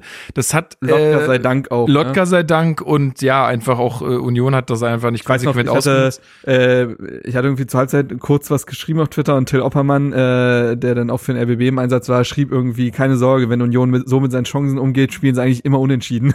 so, äh, weil, äh, also, Der war auch auf der Pressekonferenz danach, ne? genau, der hatte Magath die Frage gestellt, Mhm. warum Boyata als Kapitän so früh gegangen ist. Anderes Thema, machen wir auch noch auf.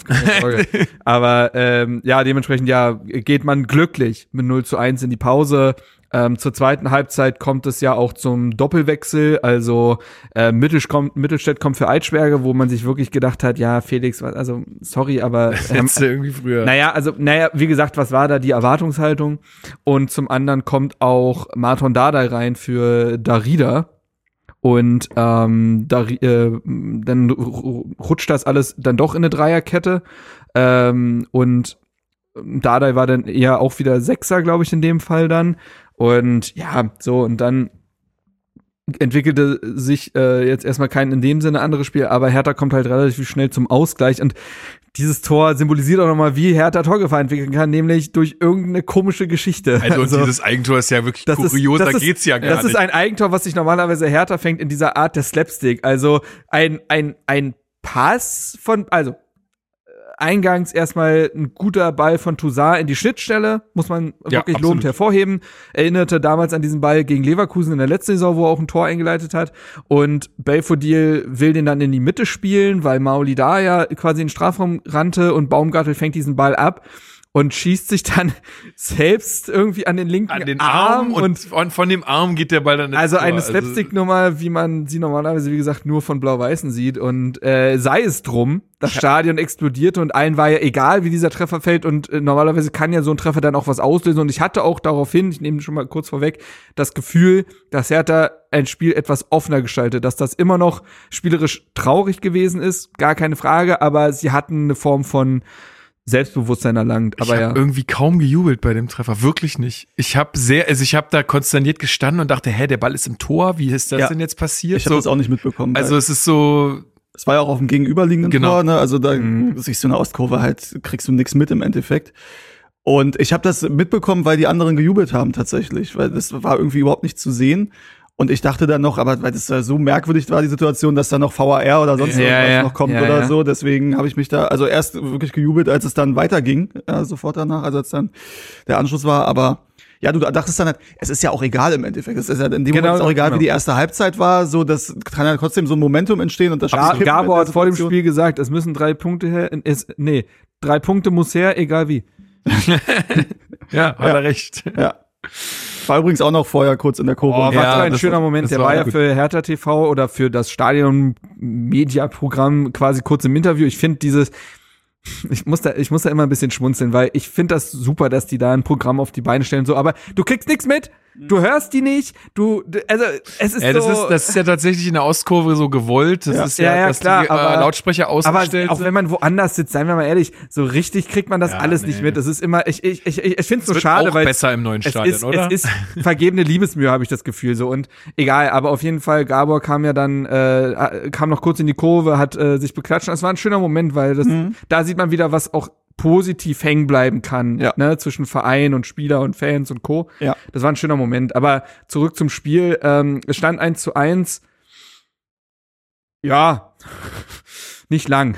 Nee, 53. Minute, 1 zu 2 durch Prömel nach Flanke von Gieselmann. Wieder ein Kopfball, wieder eine Flanke. Hm. Da scheint sich was abzuzeichnen. Ist aber auch neu, dass Union mit Flanken agiert. Vor allen Dingen, Felix Magath sagte es noch vor dem Spiel, ne? Er sagte, ist ja auch ganz klar, wie die, wie die spielen werden. Ist ja, wir wissen ja ganz genau, wie die spielen. So, und dann denke ich mir so, ja, okay, aber also, also dann, dann kann man ja wirklich nur noch sagen, dann könnt ihr es eigentlich, dann könnt ihr es ja nicht. Ich habe auch immer das, ja, das verklausuliert sagt das Felix Magath auch. Ja, jedes Mal. Er sagt auf jeder Pressekonferenz, man merkt, dass die Ja, ja. Spieler wollen. Gar nicht- er merkt nicht das, verklausuliert, Er merkt ja. das auch im Training, aber sie kriegen es noch nicht umgesetzt, ist gerne der Satz, den er dann benutzt. Und ähm, das ist es ist traurig. Es ist traurig und ähm, ich habe oft das Gefühl bei Felix Magath auf den Pressekonferenzen, er sagt viele richtige Dinge, aber er sagt sie aus einer Richtung, als ob er jetzt gerade TV-Experte wäre und nicht der Trainer dieser Mannschaft. Mhm. Also es wirkt so losgelöst. Und das sind vielleicht richtigen Dinge, die er sagt, aber irgendwie, ja, also man, es fehlt irgendwie immer der Folgesatz, wie man etwas zum Beispiel besser machen will oder so. Es ist immer nur die Feststellung des Problems, die ja, weißt du? Und das, das ist mir dann in der Kommunikation zu wenig. So. Aber gut, äh, ja, Hertha Genau. liegt wieder zurück. Ja. Man muss auch sagen, wir haben halt auch eine Hypothek mit zwei Innenverteidigern, die fast in jedem Spiel für kapitale Aussetzer gut Da sind. wollte ich auch noch drauf kommen, ne? Also das sieht man ja auch dann beim, beim, beim, Oh ja, beim 1 El zu 3. Capitalo. Ähm, beim, beim 1 zu, ich scheiße, dass ich heute das Soundboard nicht da habe, ne? Ähm, 1 zu 3 äh, durch Becker, da sieht man, Boyata ist so langsam. Kempf Ja. steht auch, ich glaube, beim 1 zu, der steht auch einfach im Niemandsland rum. D- d- Wobei es tatsächlich jetzt schon wieder einer der besseren Auftritte von Kempf war, auch wenn es noch nicht viele sind. Ich, der hat schon einige Laufduelle dann wiederum für sich entschieden, viel ausgeputzt, wenn dann wieder Union mit den langen Chip kam. Aber klar, bei den T- Gegentoren ist er wahrscheinlich wieder Teil des Gesamtchaos. Ja, ich habe auch, äh, Boyata ist auch, Das hat auch bei Twitter, ich glaube, Tim Buchholz hat das geschrieben, von wegen, er macht eine, eine Bilderserie mit Szenen, wo Boyata ausrutscht, weil das ist wirklich auch heftig, wie Ja, ja, Boyata ausrutscht. ja, ja, das passiert tatsächlich. und dann auch nicht immer direkt wieder aufsteht, sondern das dauert dann Es hat meistens. immer was sehr. Ja, ich, mir fehlt irgendwie das Wort. Es hat sowas, sowas Fatalistisches, wie er dann auf dem Platz sitzt und sich denkt, oh Mann, ey, ich kann das schon wieder nicht verhindern. Aber irgendwie, Hm. also ich, nein, ich meine es auch rein menschlich ist das traurig, weil der kam ja auch mit Erwartungen her und der, wir erinnern uns zurück, das erste Jahr von Dedrick Boyata war eines der besten Innenverteidigerjahre, was ich bei Hertha gesehen habe, bin Mhm. ich, meine ich so. Das war brutal gut und auch damals steckte Hertha im Abschiedskampf und damals war er einer der Gründe, warum es noch am Ende geklappt hat. Ähm, ich habe das Gefühl, der bricht unter dem Gesamt, also der, der ist in einem ganz, ganz tiefen Loch, der ist, der ist, der hat diese Abwärtsspirale durchgespielt und kommt da nicht mehr raus und ähm, ich, der muss eine, der muss unter so viel Druck stehen, muss eine mentale Belastung haben und kommt damit offensichtlich nicht gut klar. Und das, das ist ihm nicht vorzuwerfen, weil jeder Mensch ist anders gestrickt, jeder Mensch ist anders belastbar. Aber dann mach ihn nicht zu deinem Kapitän. Mach ich nicht zum und dann verläng. Sorry, aber ich habe auch diese Verlängerung schon nicht verstanden. Sorry, aber das, naja gut, äh, weiß ich nicht. Da werden, da werden die ihre Gründe für gehabt haben. Aber ich fand das schon damals äh, Aber seltsam. Also es gibt ja tatsächlich, und das ist ja auch, ne, also da steckt ja ein Mensch dahinter und ne, das äh, kann ja durchaus sein, dass er mit dieser Situation aktuell einfach äh, überfordert ist und mit dem Umfeld und so weiter. Das kann alles sein, aber A, dann mache ich nicht zum Kapitän völlig richtig. Äh, und B, dann musst du ihn vielleicht dann auch schützen, quasi, und rausnehmen in dieser Ja. Situation. Also beziehungsweise gar, gar nicht einsetzen. Dann musst du halt, also ne, Martin Dada ist reingekommen, Linus Gechter kann das auch spielen, wahrscheinlich sogar besser als auf der 6. Ähm, das ist so eine, das, weil wir bei Gabor waren. Das gab ja auch mal eine Phase bei Gabor, wo Ja. man ihn Ja. rausgenommen hat und Christian Fieler dann wieder eingesetzt hat, weil er auch mental einfach nicht auf Mhm. der Höhe war. Und das ist ja dann durch, also ich will jetzt Boyata nichts unterstellen, aber anhand dessen, wie Aber, er ja, aber du weißt, du Platz weißt agiert, Boyata so. sieht nach fünf Minuten Bundesliga aus, als ob der schon äh, dreimal das Dresden-Spiel hinter sich hat. Ja. Also das ist ein, der, der wirkt komplett mental ausgelaugt, als ob er ne, sich schon in 17 Zweikämpfe hätte werfen müssen. Das ja ist ein Gesamtbild, was, was einfach nicht geht in der aktuellen Situation, in der Hertha ist. Es geht sowieso nie, aber es ist jetzt natürlich besonders schädlich, weil ihn auch niemand auffangen kann. Also, ähm, aber jetzt, jetzt sind wir da sehr vorausgeprescht und wir müssen ja noch mal über Boyata sp später sprechen. Mhm. Deswegen würde ich sagen, kommen wir zurück zum Sportlichen, auch wenn das ebenso wenig erfreulich Ja, genau. Also äh, ja, ich habe ja jetzt gerade schon gesagt, ne, 74. dann das 1 zu 3 äh, durch Becker, äh, in der 85. dann das 1 zu 4 ähm, äh, durch Sven Michel. Ähm, Aber das 1 zu 4 fällt auch auf eine, also eine amateurhafte Art. Ne? Das Auch- ist so Ey, dilettantisch. da, waren, da waren auch so Dinger drin. Ich weiß gar nicht, also da, in dieser Anfangsphase, wo die den Ball nicht rauskriegen. Erst Kassiba mit einem Fallrückzieher. ja, aber, wer, versucht, aber auch da, wer denn? Wer denn? Ey, Wer denn? Du hattest letzte Saison zumindest noch einen äh, Gendouzi, der später auch dann sehr hoch, hoch äh, riskant gespielt hat. Warum da dann dann hat da auch gesagt, gut, das geht gerade nicht mehr. Aber du hattest in den letzten Saisons zumindest noch irgendeine Form von Ballträger oder ne jemand, der da vielleicht noch eine strategisch gute Entscheidung treffen konnte. Du hast niemanden. Vielleicht, bei, wenn der Körper voll funktioniert hätte, hätte Kevin Prince Boateng das sein können, aber der fehlt beim Derby mit Rückenproblem. Also, ja, äh, wisst ihr, was ich meine? Also, es ist, würde Axel Krühl wieder sagen, weiß gar nicht, gab's bei uns gar nicht. Ich hatte früher gar keinen Einfach, Rücken. Ja, Tape drum und dann äh, haben sie letztens im Hauptstadt Derby Podcast irgendwas für Sprunggelenksverletzung oder so hat er gesagt, da, wo sie- da warst du Spraypflaster drauf gemacht, dann ordentlich Tape rum, dann konnte da niemand mehr umknicken. Ja, ja, ja, ja, ja. Aber es ist, ähm, es ist, die, es, es ist dieser Kader. Es tut mir leid. Es Suat Serdar wäre Kader. jemand, der das theoretisch könnte. Aber auch Suat Serdar ist so mit sich selbst mittlerweile ey. beschäftigt. das Ähm, kann man ihm ja auch irgendwo nicht verdenken, weil der spielt, also, sorry, aber der durchlebt genau dieselbe Scheiße wie letzte Saison äh, mit Schalke. Das ist ja furchtbar. Also für ihn muss das auch total belastend sein. Und ja, und das Janik Köppner, der Funke Mediengruppe und so, ähm, oder mittlerweile, glaube ich, sogar Sportschau. Egal, auf jeden Fall, ne? Äh, äh, Sportjournalist schrieb auch, das muss man dem Kader nachsehen, der badet auch gerade Dinge aus, die nicht in seiner Macht gelegen haben und der wurde heruntergewirtschaftet, dieser Kader, und ist in einem Negativstrudel gefangen, wo es schwierig ist, jetzt einzelnen Spielern da, und da kommen wir ja später noch in dieser ganzen Trikot-Vorderaktion äh, dazu, den Spielern da jetzt Willen abzusprechen oder äh, da jetzt gefühlt, also ne, also da, ich find's zu doll. Also diese, du merkst, dass diese Mannschaft am Ertrinken ist und niemand irgendwo einen Rettungsring äh, zur Hand hat. Und es ist ähm, ein ganz krasses Trauerspiel. Ist es. Haben wir noch irgendwas anderes zum Spiel zu sagen? Also gibt es noch irgendwelche Szenen, die ihr besprechen wollt? Es war das so? erwartete Spiel. Es war das erwartete Spiel. Hertha kann offensiv nichts. Ja. Ja. Hertha schafft es aber eben auch nicht, sich defensiv dafür zumindest sauber zu halten. Dafür passieren zu viele Dinge. Ja. Und Union spielt sein Spiel. Also ich muss sagen, es war im Kampf teilweise schon besser als in den letzten Derbys. Also ich habe nicht das Gefühl gehabt, dass sich die Spieler, gut, ab einem gewissen Punkt wissen wir, das Spiel war entschieden und so weiter, aber als es noch offen war, wurde denen nicht so der Schneid abgekauft wie in den letzten Derbys, finde ich. Fußballerisch ist, war da eine krasse Diskrepanz zu spüren, aber so von der Einstellung her äh, war das griffiger und galliger, aber abseits dessen hat Union normales, sein normales Spiel gespielt und Hertha konnte dem nichts entgegensetzen. Also man muss sagen, wir haben, das ist übrigens auch noch ein Unterschied, finde ich, ähm, letztes Jahr das Derby, also noch unter Corona-Bedingungen, ähm, 1 zu 1 in der alten Försterei. Steh Das- auf, Arschloch, Santi. Genau, steh auf. Arschloch. ähm, das war so ein Spiel, das war auch ein schlechtes Spiel Ja. im Endeffekt so. Und da konntest du auch froh sein, dass du nicht nach 20 Minuten schon hört zurückliegst. Machst Stimmt. dann aber auch glücklich das 1-1 und bist dann aber in der Lage, so ein Spiel auch irgendwie runterzukochen. Paul Dardai. Ja. Und ne, auf so ein Niveau zu bringen, dass da beidseitig nicht mehr viel passiert. Und das hast du halt aktuell null. Und man muss sagen, wir haben diese Saison drei Derbys absolut verdient verloren. Wir Absolut. waren in keinem Derby hatten wir realistisch gesehen irgendeine Chance, das Ding zu gewinnen. Ja. Nö, das ist, das ist, ja, es ist die Wachablösung, Aber das- äh, die wir, die oft schon heraufbeschworen wurde, wo alle auch immer sagen konnten, ja, jetzt wartet mal ab. Aber ey, Gut, aber das spiegelt ja auch, die Tabellenplätze äh, spiegeln das ja auch eindeutig wieder. Also ich meine, das ist doch ganz klar, wenn du da gegen jemanden spielst äh, mit Union, die einfach auf Europa schielen, was sie ja jetzt auch ganz klar kommuniziert haben, Ja. sie wollen dahin. Ähm, und wir stehen äh, auf dem vorletzten Tabellenplatz, dann war, ja, wie du sagst, ne, war dann einfach erwartbar, dass es so läuft.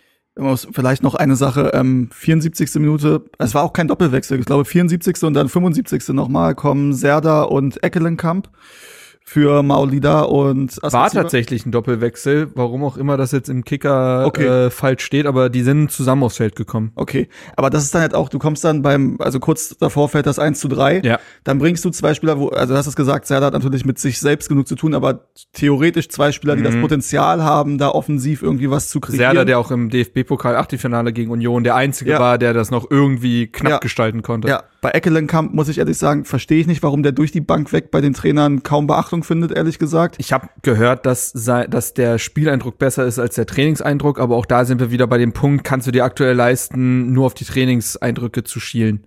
Ja, So. Ja. Zumal ich das eh das Gefühl habe, dass bei Magath aktuell Spieler, ich sag mal, hinten dran stehen, die dieses Hasewinkel-Trainingslager nicht mitgemacht haben, weil sie mit ihren Nationalmannschaften unterwegs waren. Das hat er ein, zweimal moniert, dass das sehr schade ist, dass diese Spieler nicht dabei sein konnten. Und diese Spieler sind jetzt auch aktuell nicht gerade erste Wahl. okay. Ja, aber also auf jeden Fall ist es natürlich dann auch undankbar, beim 1 zu 3 in eine Mannschaft zu kommen, wo überhaupt nichts funktioniert. Ähm, also daraus dann irgendwie Selbstbewusstsein zu kreieren, ist ja unmöglich. Das ist ja dann, also eigentlich musst du sagen, Hättest du eigentlich früher machen müssen. Ja. Ja, und aber das ist halt, ist natürlich, also die Saison ist jetzt fast vorbei, aber eigentlich, ne, dass du es nicht geschafft hast, da irgendwie eine Achse hinzubringen und irgendwie Leute wie Serda und eine in dieses System zu integrieren. Immer wenn du eine Achse kreieren wolltest oder gedacht hättest, okay, auf die setzen wir jetzt mal, war wieder irgendwer verletzt oder gesperrt. Es ist war äh, hier immer irgendwas. ja, das stimmt. Diese Mannschaft ist halt so höchst fragil und über, die, über das Achsenproblem reden wir seit Bruno Labbadia. Ja, aber Also- es war ja auch nie möglich, weil es immer wieder Ausfälle gab, immer wieder persönliche Leistungslöcher. Ja, naja, ja, wie gesagt, wir reden ja von dieser Abwärtsspirale, die irgendwie nicht mehr aufzuhalten scheint, egal wer der Geschäftsführer ist, egal wer der Trainer ist, egal wie diese Mannschaft aussieht. Es ist. Es erinnert, wie gesagt, an diese ganz großen Abstiege, HSV, Schalke, nennen sie alle, wo einfach irgendwann dieses, äh, also äh, du flickst die eine Seite des Schiffs ungefähr und rechts brechen dir wieder drei Planken raus und äh, es ist es ist, ich habe das Gefühl, es ist irre härter, also als das Sportliche quasi, aber gibt noch mehr Punkte darüber hinaus. Aber jetzt mal nur rein sportlich ist härter irreparabel kaputt. Wollen wir noch was zum, zum, zum Spiel sagen? Sondern wir haben noch ein bisschen was zu besprechen und wir haben ja heute ein bisschen Zeitdruck, deswegen würde ich sagen, machen wir einfach mal. Ähm, Gibt ja nichts mehr zum Nee, war eine Nee, genau. naja, Demütigung wäre vielleicht viel, aber es war der klare Klassenunterschied so. ja. Ähm, kommen wir mal zu dieser Situation, die äh, dann nach dem Spiel stattfand. Also ich war auch noch eine ganze Weile dann im Blog. Ich habe ja erzählt, da mit den, mit den beiden Jungs da noch irgendwie gequatscht und irgendwie uns da gegenseitig aufgebaut ähm, nach der Niederlage. Und dann habe ich äh, mitbekommen, wie unten die Mannschaft dann in die Kurve kam. Und dann irgendwann halt, wie gesagt, habe ich da mitbekommen, dass die da ihre Trikots ablegen mussten. So, und da habe ich mich schon sehr gewundert und habe äh, zu, äh, zu Fabi gesagt: so, hä, müssen die da jetzt ihre Trikots ausziehen? Was, was, was wird das jetzt für eine Aktion? Und äh, habe mich da schon sehr auch schon echauffiert, weil ich so gedacht habe, was, also was bringt das jetzt genau? Ähm, und wir haben uns ja heute, heute Vormittag auch noch irgendwie ein bisschen darüber ausgetauscht in unserer Gruppe und so. Und ähm, also ich glaube, wir sind uns da einig, äh, wie zumindest hier am Tisch, dass dass wir sagen, wir verstehen diesen Unmut der Fans, ja, weil das jetzt, du hast gerade gesagt, das dritte Derby ähm, jetzt verloren ähm, und zwar komplett verdient. Ähm, die ganze Situation im Verein katastrophal, da kommen wir auch noch zu mit Windhorst und allem drum und dran.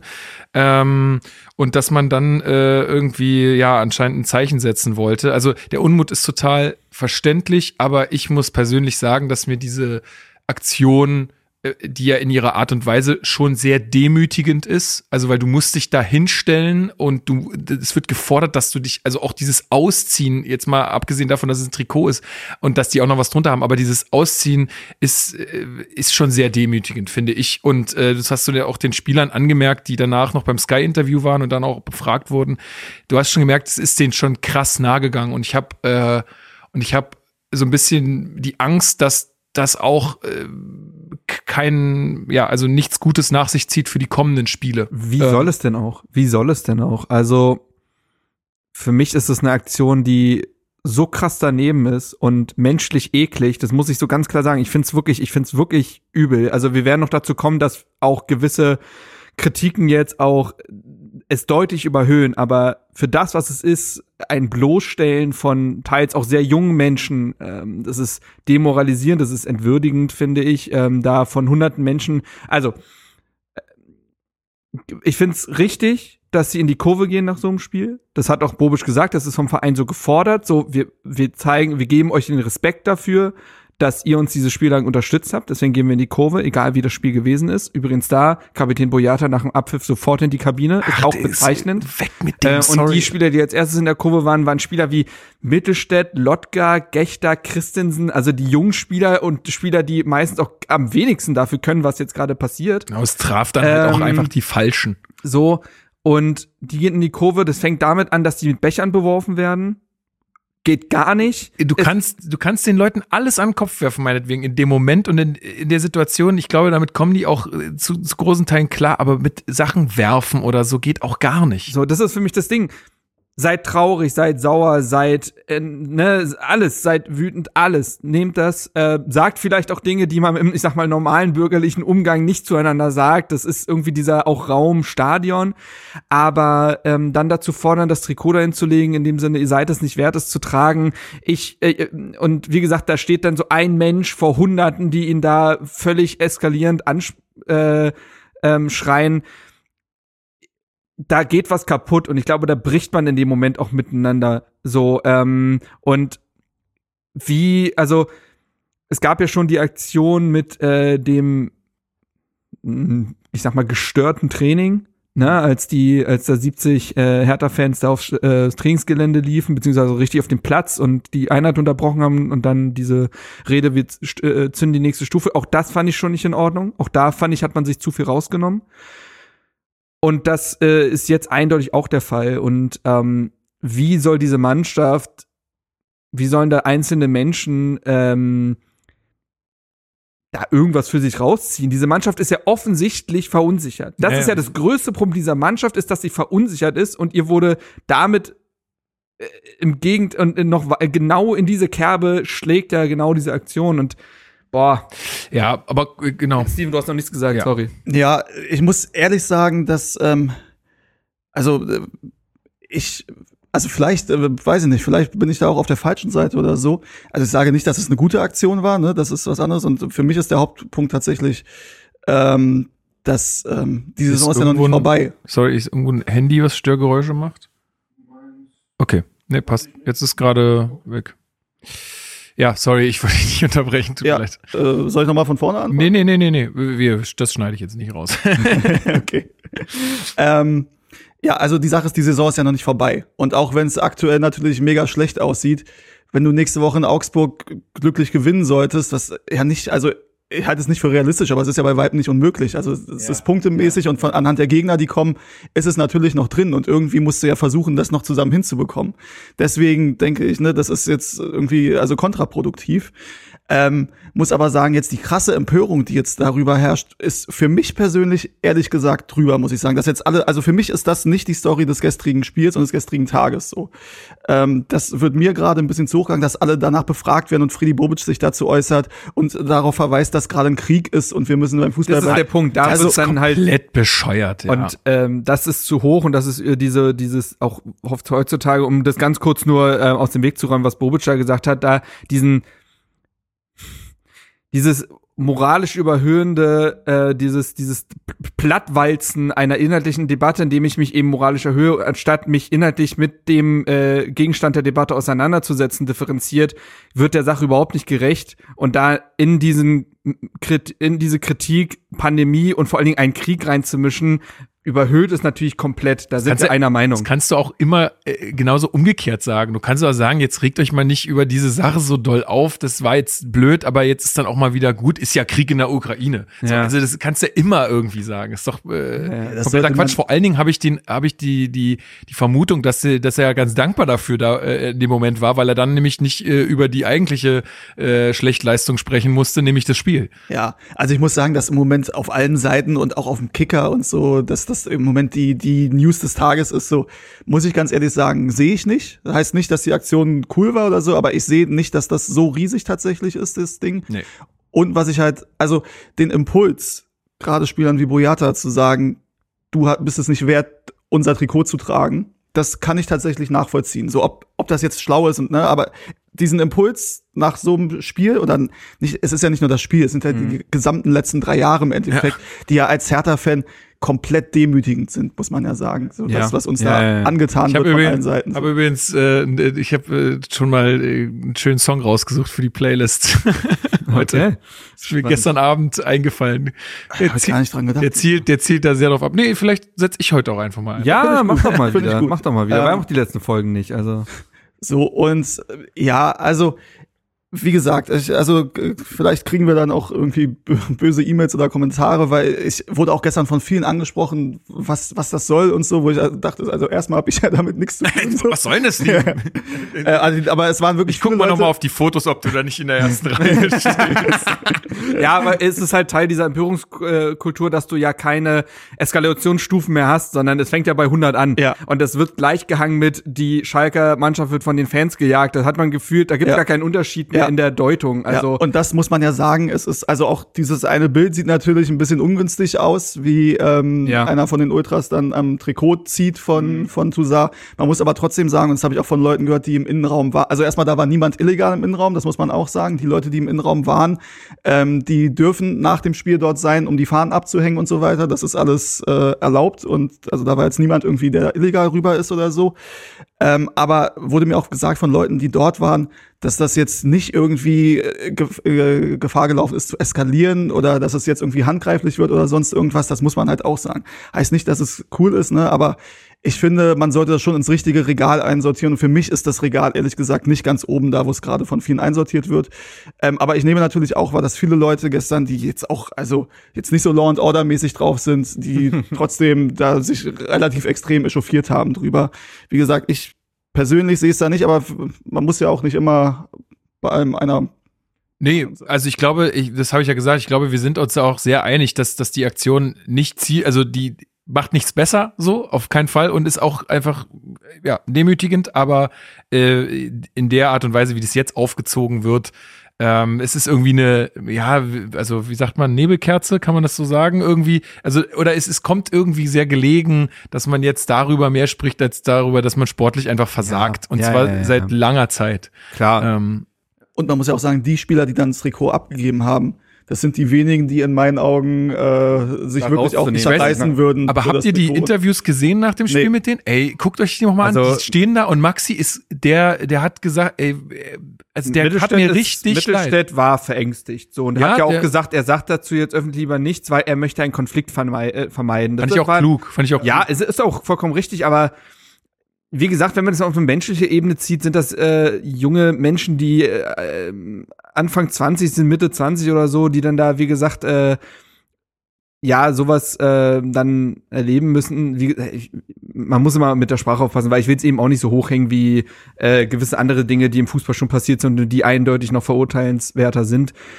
Aber ich finde es schwierig. Und das steht nicht in der Stellenbeschreibung eines äh, Fußballspielers, äh, sowas irgendwie, ähm, irgendwie ertragen zu müssen. Und es steht auch nicht. Ähm, und es ist auch, naja, wie sage ich das?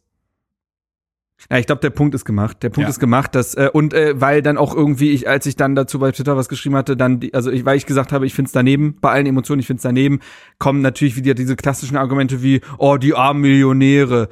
Oh, und dann denkst du dir so, boah, also Leute. Aber das sind in beide Richtungen die Reflexe, genauso wie scheiß Ultras, ohne euch war es besser, bla bla bla. Ja, also komm, ist auch mal gut dann irgendwann. Also, und das muss man ja auch sagen. Also, die, also wer mir wirklich erzählen will, dass die Stimmung gestern schlechter war als in der Zeit, äh, in, der Corona-Zeit ohne Ultras, also bitte. Also man kann ja von mir aus auch äh, das Konzept Vorsänger und so weiter irgendwie ablehnen von mir aus. Ähm, aber zu sagen, dass die Stimmung gestern schlechter war, ist einfach in meinen. Augen Realität. Und, und man muss auch differenzieren zwischen die Ostkurve äh, und äh, ein paar wenige, die das dann unten machen. Also, ne, also es ist nicht die Ostkurve. Ich stand auch in der Ostkurve und ich habe das sicherlich nicht gefordert oder so. Also da ist die Generalkritik immer sehr schnell da. Man muss aber auch sagen, ich finde, das spricht halt auch gegen diese Mannschaft und gegen den Kader und wie sie an Charakteren zusammengesetzt ist und wie sie funktioniert, dass es dann ausgerechnet die Jungen sind, die dann da stehen. Komplett, komplett, dass ein Belfodil nicht hingegangen ist, dass ein Boyata nicht hingegangen ist, das gibt's, das kann nicht sein. ja, und das ist ja erneut, das war ja auch äh, beim Frankfurt-Spiel war das so, dass Boyata dann auch äh, direkt den Abgang gemacht hat. Ich muss auch also das ist zum Beispiel Santi ist erst gekommen und hat dann abgewunken. Und Santi war ja auch äh, bei, bei dem Trainingsbesuch, der ist halt ein emotionaler Typ und ne, also man merkt ja auch an seiner aggressiven Spielweise. lässt und sich so auch nicht, äh, lässt sich auch nicht Lässt sagen. nicht- Ja, genau. So, und das ist aber dann eine Reaktion, die ich irgendwie auch, also an sich sollst du dich dann, finde ich, auch nach so einer Situation stellen, aber an sich, wenn er sagt, so, er, er winkt ab und aber man merkt ja, es kotzt ihn selbst alles an, so, okay. Aber wenn du dann so völlig, äh, keine Ahnung, äh, teilnahmslos wie Boyata dann als erster den Abgang machst, Es ist sehr Sorry, apathisch, das, ne? Ja, das ist genau, es ist apathisch, das ist das richtige Wort. Und das geht einfach nicht als Kapitän. Das geht nicht so. Und wenn er das nicht kann, nicht will, wenn das zu viel für ihn ist, dann nimm ihm die Binde ab und setz ihm am besten auf die Bank oder auf die Tribüne oder sonst irgendwas. Gut. Was hat denn eigentlich Magath dazu gesagt? Weil du meintest, dass er auf der PK. Er hätte das nicht mitbekommen, deswegen kann er da jetzt auch nicht viel zu sagen. Also dementsprechend äh, gibt's da jetzt kein großes äh, Thema. Keine Ahnung, ob das jetzt im Nachhinein, jetzt wo er es weiß, quasi nochmal thematisiert wird. Aber wir haben uns ja oft genug schon drüber unterhalten, dass die Niederlagen werden müssen bei Sky immer so ein Linus Gechter oder Marcel Lotka erklären. Mhm. So, das kann ja auch nicht sein. Ja. Das ist total daneben. Gut, aber wir bleiben mal so ein bisschen in der, in der Thematik, ähm, denn die Harlequins haben heute ein Statement veröffentlicht auf ihrer Homepage hb98.de. Könnt ihr da auch alles nochmal in Gänze nachlesen.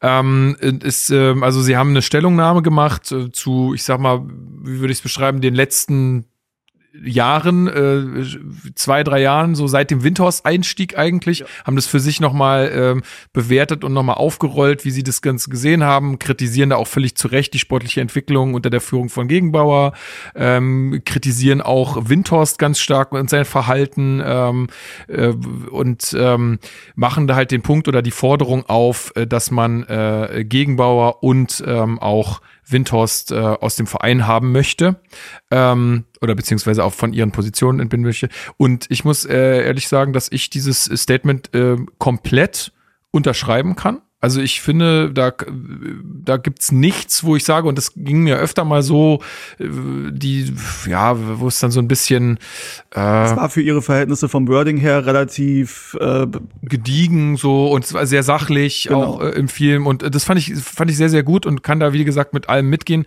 Sie wünschen sich halt einen kompletten Neustart ähm, und äh, was mir so ein bisschen gefehlt hat in der in der Stellungnahme war war so ein Lösungsansatz oder wie wie soll es jetzt weitergehen? Ich nehme mal an oder ich hoffe sehr stark, dass es dann, also gerade was jetzt einen Kandidaten für eine mögliche Präsidentschaft oder so, oder eine Kandidatin auch vielleicht für eine mögliche Präsidentschaft, ähm, äh, dann, dann bedeutet, das würde ich mir wünschen, dass das noch kommt. Gehe ich jetzt mal von aus. Ähm, weil sonst fände ich es halt ein bisschen schwach, das zu fordern, ist ja, kann man ja schnell machen, aber dann muss man auch Lösungsansätze bringen, aber das, davon gehe ich mal aus, dass das äh, passieren wird. Ähm, du hast ja auch gelesen komplett. Ähm, ja. Ich, ich glaube, also sie haben auch noch mal ein bisschen beschrieben, wie sie sich das Ganze vorstellen. Also wie man, wie Hertha wieder besser werden kann, ne? dass man die Jugendspieler wieder besser an sich bindet und so weiter. Ja, also ja, da geht's halt dann Richtung, was halt ne, also ein Arbeitsethos, ähm, genau. dass du auch ein bisschen in Richtung mehr Demut, glaube ich, ähm, soll das auch abzielen. Mehr Demut und auch Ausbildung, nicht nur ins Fußballerische, sondern auch in genau, äh, genau, in das, ja, da Charaktere. Geht's halt auch, ja, genau, da geht's auch um, um Jugendspieler und da ist auch noch äh, die Thematik, dass Social Media nicht das reale Leben ist, auch wenn es natürlich existiert, aber das ähm, ist halt ein, also dass gerade auch Jugendspielern ähm, ja das mit, äh, mitbekommen und auch alle äh, Mitarbeiter und Mitarbeiterinnen bei Hertha BSC, dass sie das alle vorleben, ähm, dass ja, dass solche Dinge halt wichtig sind, dass da ein Charakter ähm, investiert wird quasi und gedacht wird und in die Förderung äh, dessen und halt ja nicht nur ähm, weiß ich nicht, was jetzt irgendwie äh, der nächste Vertrag und das schnelle Geld und so weiter angeht, halt äh, Dinge, die natürlich, die man unterschreiben kann, die jetzt, sage ich mal, klassisch in der Ultra, im Ultradenken und in der Ultrakultur so verankert sind. Ähm, und Wollen wir noch mal kurz die Sprite, ja, nicht irritieren lassen. Ja. die ähm. Sprite. wir, wir trinken wirklich Sprite. So. So, also noch mal kurz zum, zum Statement. Also es hing ja gestern auch über der Ostkurve ein großes, äh, ein großes Banner mhm. mit äh, Windhorst und Gegenbauer raus. Ich glaube, die Positionierung gegen Windhorst ist jetzt wenig überraschend aus, aus der Richtung. Ähm, was halt neu ist, ist, auch wenn sie jetzt nie irgendwie die große Fans mhm. von Werner Gegenbauer waren, mhm. aber ähm, sie haben sich da bisher rausgehalten. Ähm, nun ist es so, die Bilanz von Werner Gegenbauer, die ist halt so, wie sie ist. Und dann haben wir ja auch schon oft hier gemacht im Podcast und auch mit ihm selbst ja. zusammen ähm, die Frage, wie, ähm, wie stark sein Einfluss halt darauf ist. Aber natürlich ist es aktuell so, dass wir uns in einer Situation befinden, wo relativ klar ist, dass das jetzt nicht mehr ähm, ewig mit Werner Gegenbauer weitergehen wird. So. Wie du oft schon gesagt hast, wird auch ihm das klar sein mit jetzt ja. 71 Jahren. Das wird auch ihm klar sein. Die Frage ist jetzt halt, wie regelst du die Nachfolge?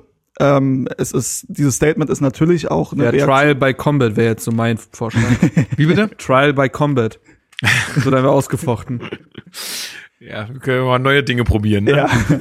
ähm, und äh, die, die Sache ist halt, und deswegen wahrscheinlich auch dieses Statement oder mit ein Grund dafür, dass halt klar ist, dass ähm, dennoch nicht akzeptiert wird, dass irgendjemand, der irgendwie Windhorst nahesteht, ähm, diesen Verein. Das fand ich auch soll. sehr gut, dass sie das auch nochmal ganz deutlich gemacht haben, dass sie sich da nicht von Karren spar, äh, spannen äh, lassen wollen. Ja. Und äh, ähm, ja, und sie haben es ja, und mittlerweile sind wir alle schlauer. Ich, ich, ich finde das immer noch so krass, weil damals, als Windhorst eingestiegen ist, mein Vater hat, der hat gesagt, es wird eine Katastrophe, es wird eine riesen ja, Katastrophe. Das haben ja viele, viele Leute, die sich auch mit Wirtschaft auskennen, gesagt, weil sie ja die Jahre und Jahrzehnte von Windhorst verfolgt haben, nur im, sag mal, Sportjournalismus oder Leuten, die, also müssen nicht immer aus dem Journalismus kommen, aber sportliche Beobachter, Menschen, die aus diesem Sport kommen, die haben das nicht so auf dem Schirm gehabt und mhm.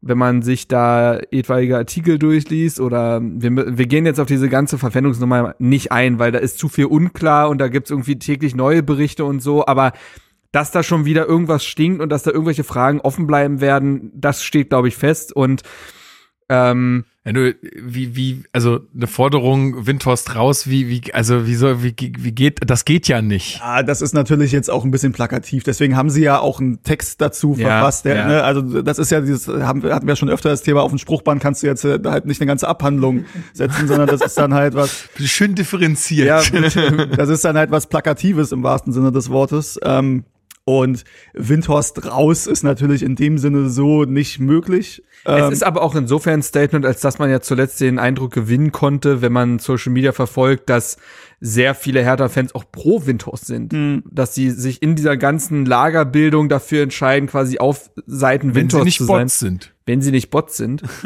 ähm, Wie kann man es erkennen? Welches, welches Erstellung? August 2020. oder? 21. so, ähm, ne, aber da wurde ja eine Positionierung von vielen Fans auch äh, vorgenommen und dass die Ultras sich dahingehend positionieren, ist dann, glaube ich, wiederum wichtig. Egal, äh, wie realistisch Ja, das ist. also die, die Debatte war ja bisher ein bisschen Windhorst gegen Gegenbauer, Genau. so wähle dein Lager.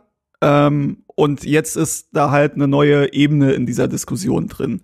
So, ähm, das ist, ich, meine Meinung ist halt, wie gesagt, wir wissen, es geht dem Ende der Gegenbauerzeit entgegen. Ob das jetzt dieses Jahr, nächstes Jahr oder übernächstes Jahr bei den turnusmäßigen Wahlen ist, das Mhm. muss man sehen. Aber ne, es geht natürlich in die Richtung. Die Frage ist, wer macht das danach? Ja, Mhm. woher kommt er? Weil bisher gibt es äh, öffentlich bekannt keinen Kandidaten, der ähm, in meinen Augen jetzt irgendwie unterstützenswert ist oder der, wo man sagt, ja, das ist eine gute Idee. Ähm, ich habe das auch bei 93 war ich ja zu Gast. Da, wurde da, über Klaus Wowereit geredet. Ich ja, ja, genau.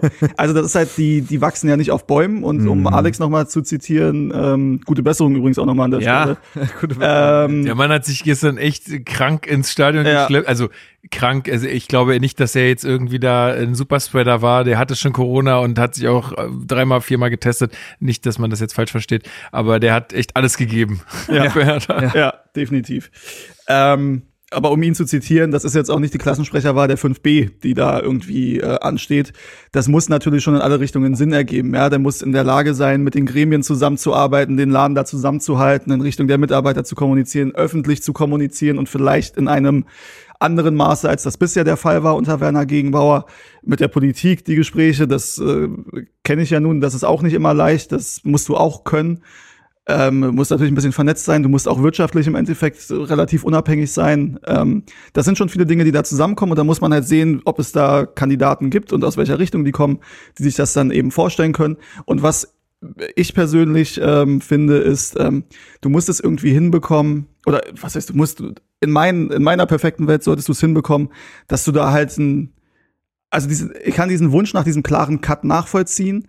Du solltest aber trotzdem halt gucken, dass du, dass es vielleicht nicht in ein Lager alt gegen neu quasi geht, sondern dass du vielleicht so ein Mhm. bisschen versuchst, da auch noch die Dinge, die ähm, jetzt an jahrzehntelanger Gremien, Gremienarbeit, die es im Verein gibt und was natürlich auch einfach viel Wissen mit sich, mit sich bringt, dass du das versuchst irgendwie mitzunehmen. Also ja, nicht für eine Doppelspitze. es geht in, der Trend äh, in der Gesellschaft geht in Richtung Doppelspitze. ja, Ja, eine Frau und ein Mann. Finde ich gut. ist, glaube ich, stark. Ist, glaube ich, laut Satzung nicht möglich, Gibt aber es, äh, gibt's im Fußballwesen so jetzt nicht, ne? Eine Präsidentin oder was? Nee, also do, eine Achso, Doppelspitze. Ja, es kann- kommt auf die Satzung an, ne? Also Ja, ich ja. glaube, das gibt es, das geht, glaube ich, einfach. gar- Kann man ändern wahrscheinlich, aber Babelsberg hat eine Präsidentin, das weiß ich auf jeden Fall. Und es gibt, glaube ich, noch einen Verein, müsste ich jetzt gucken, ein Profiverein Äh, oder? b- war es nicht Braunschweig? aber äh, sein. kann ich noch mal ganz kurz fragen, wie wir, also weil ich für meinen Teil äh, sage auch, wenn es einen eine Kandidatin, einen Kandidaten gibt, der unterstützenswert wäre und wo ich das Gefühl habe, der kann das gut machen, würde ich jetzt zum Beispiel auch auf der kommenden Mitgliederversammlung auch einen Abwahlantrag äh, für, für Gegenbauer unterstützen, glaube ich. Ähm, die Frage ist nur, was passiert dann? Also äh, es wird ja, dieser Antrag ist ja gestellt, also der muss ja dann 75 Prozent der Mitglieder müssen ja ähm, dafür stimmen, dass das passiert. Was passiert dann? Also erstmal muss man natürlich sehen, ob Werner Gegenbauer bei der Mitgliederversammlung überhaupt noch Präsident ist. Weil er hat gesagt, beim Abstieg ist er weg. Das ist ja nun leider ein durchaus realistisches Szenario. Und es kann natürlich auch sein, dass er selbst, also das weiß ich nicht, das ist jetzt nur Vermutung, aber es kann natürlich auch sein, dass er selbst beim Klassenerhalt sagt, in der Situation, Es ist so viel Sorry. zu Bruch gegangen. das muss ich mir jetzt auch nicht mehr geben. Ähm, Mhm. Ich stelle mein Amt zur Verfügung. Das ist ja durchaus denkbar, aber vielleicht, äh, weiß nicht, vielleicht entwickelt er da auch noch mal einen neuen Kampfgeist. Keine Ahnung. Ist, äh, ich weiß es nicht. Man wird sehen. Aber sollte ähm, der Präsident abgewählt werden oder er sein Amt zur Verfügung stellen, dann würde ein kommissarischer Präsident, oder kommissarisches Präsidium eingesetzt werden, dann würde, nach allem, was ich weiß, Thorsten Manske als Vizepräsident das Präsidentenamt ausüben. Ähm, du brauchst ja auch ein handlungsfähiges Präsidium, denn ähm, es steht eine Transferphase dann wieder an. Die wird so oder so auf jeden Fall ähm, spannend, denke ich. Es ist gut möglich, dass du einen neuen Trainer brauchst.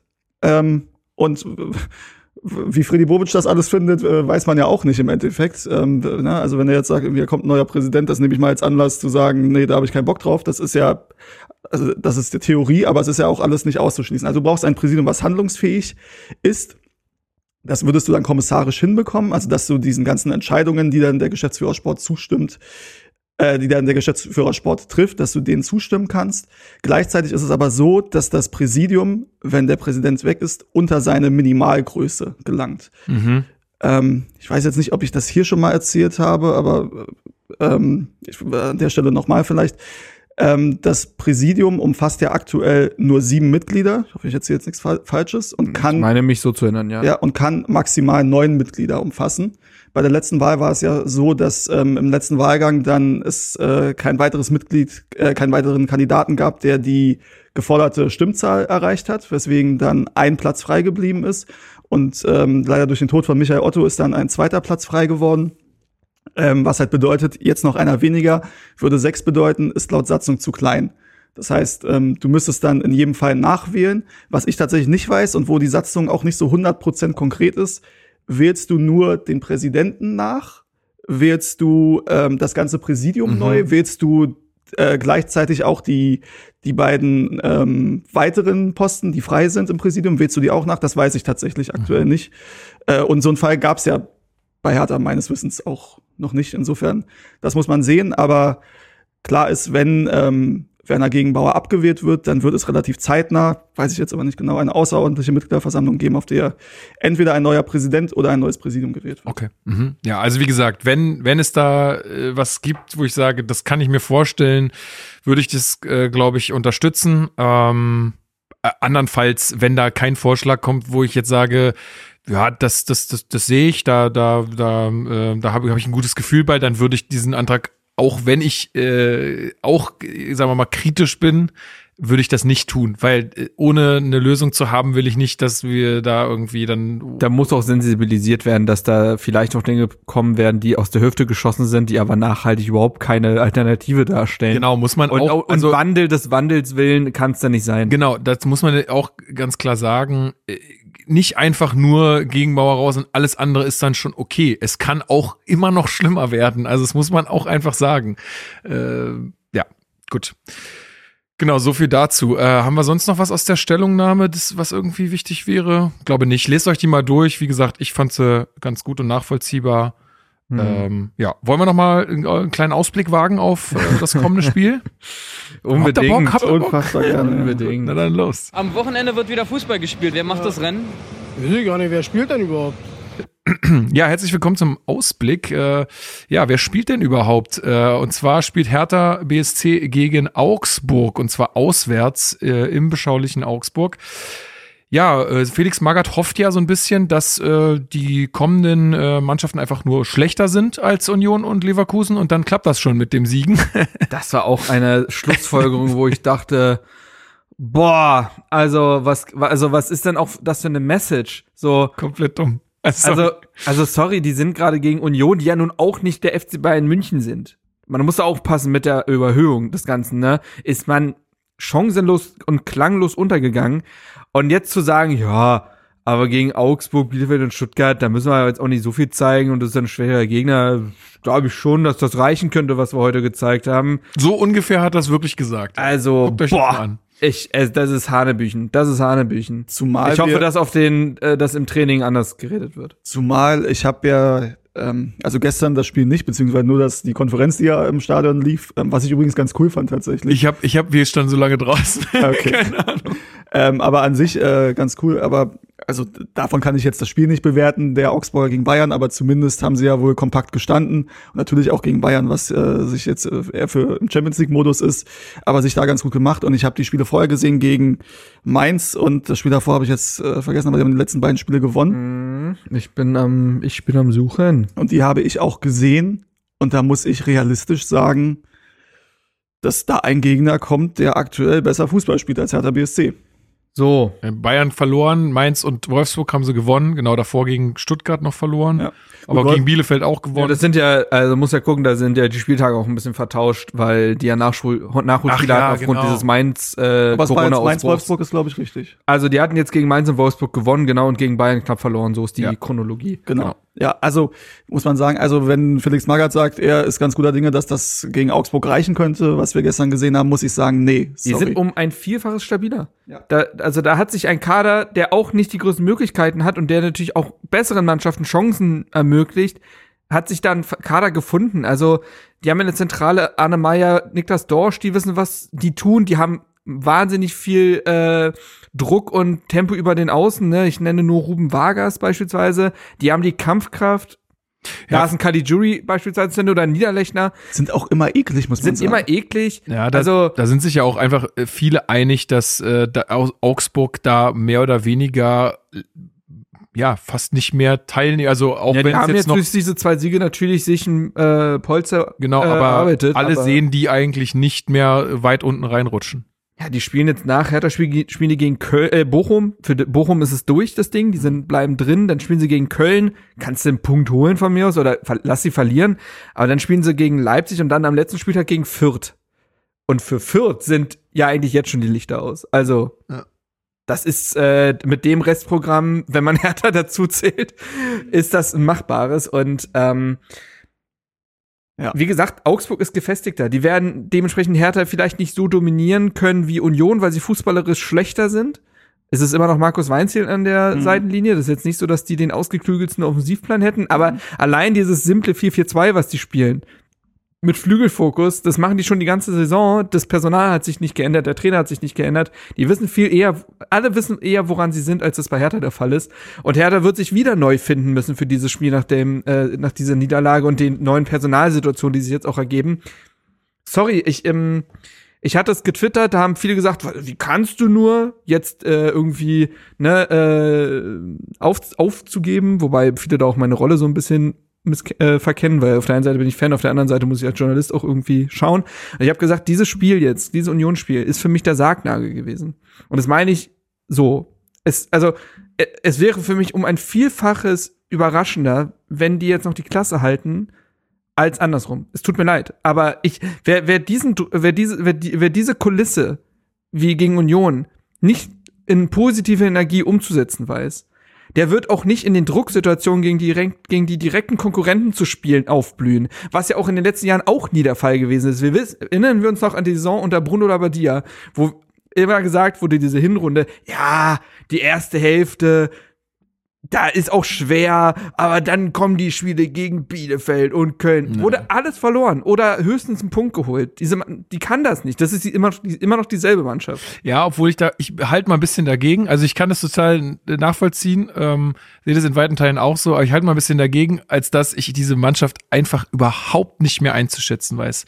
Ich, ich habe keine Ahnung. Die also wir hat, niemand hat gedacht, dass wir Hoffenheim, dass wir in Hoffenheim gewinnen. Ja, aber Hoffenheim hatte, jetzt in der Retrospektive stellt sich dieses Spiel auch nochmal anders dar. Hoffenheim hatte wirklich keinen guten Tag.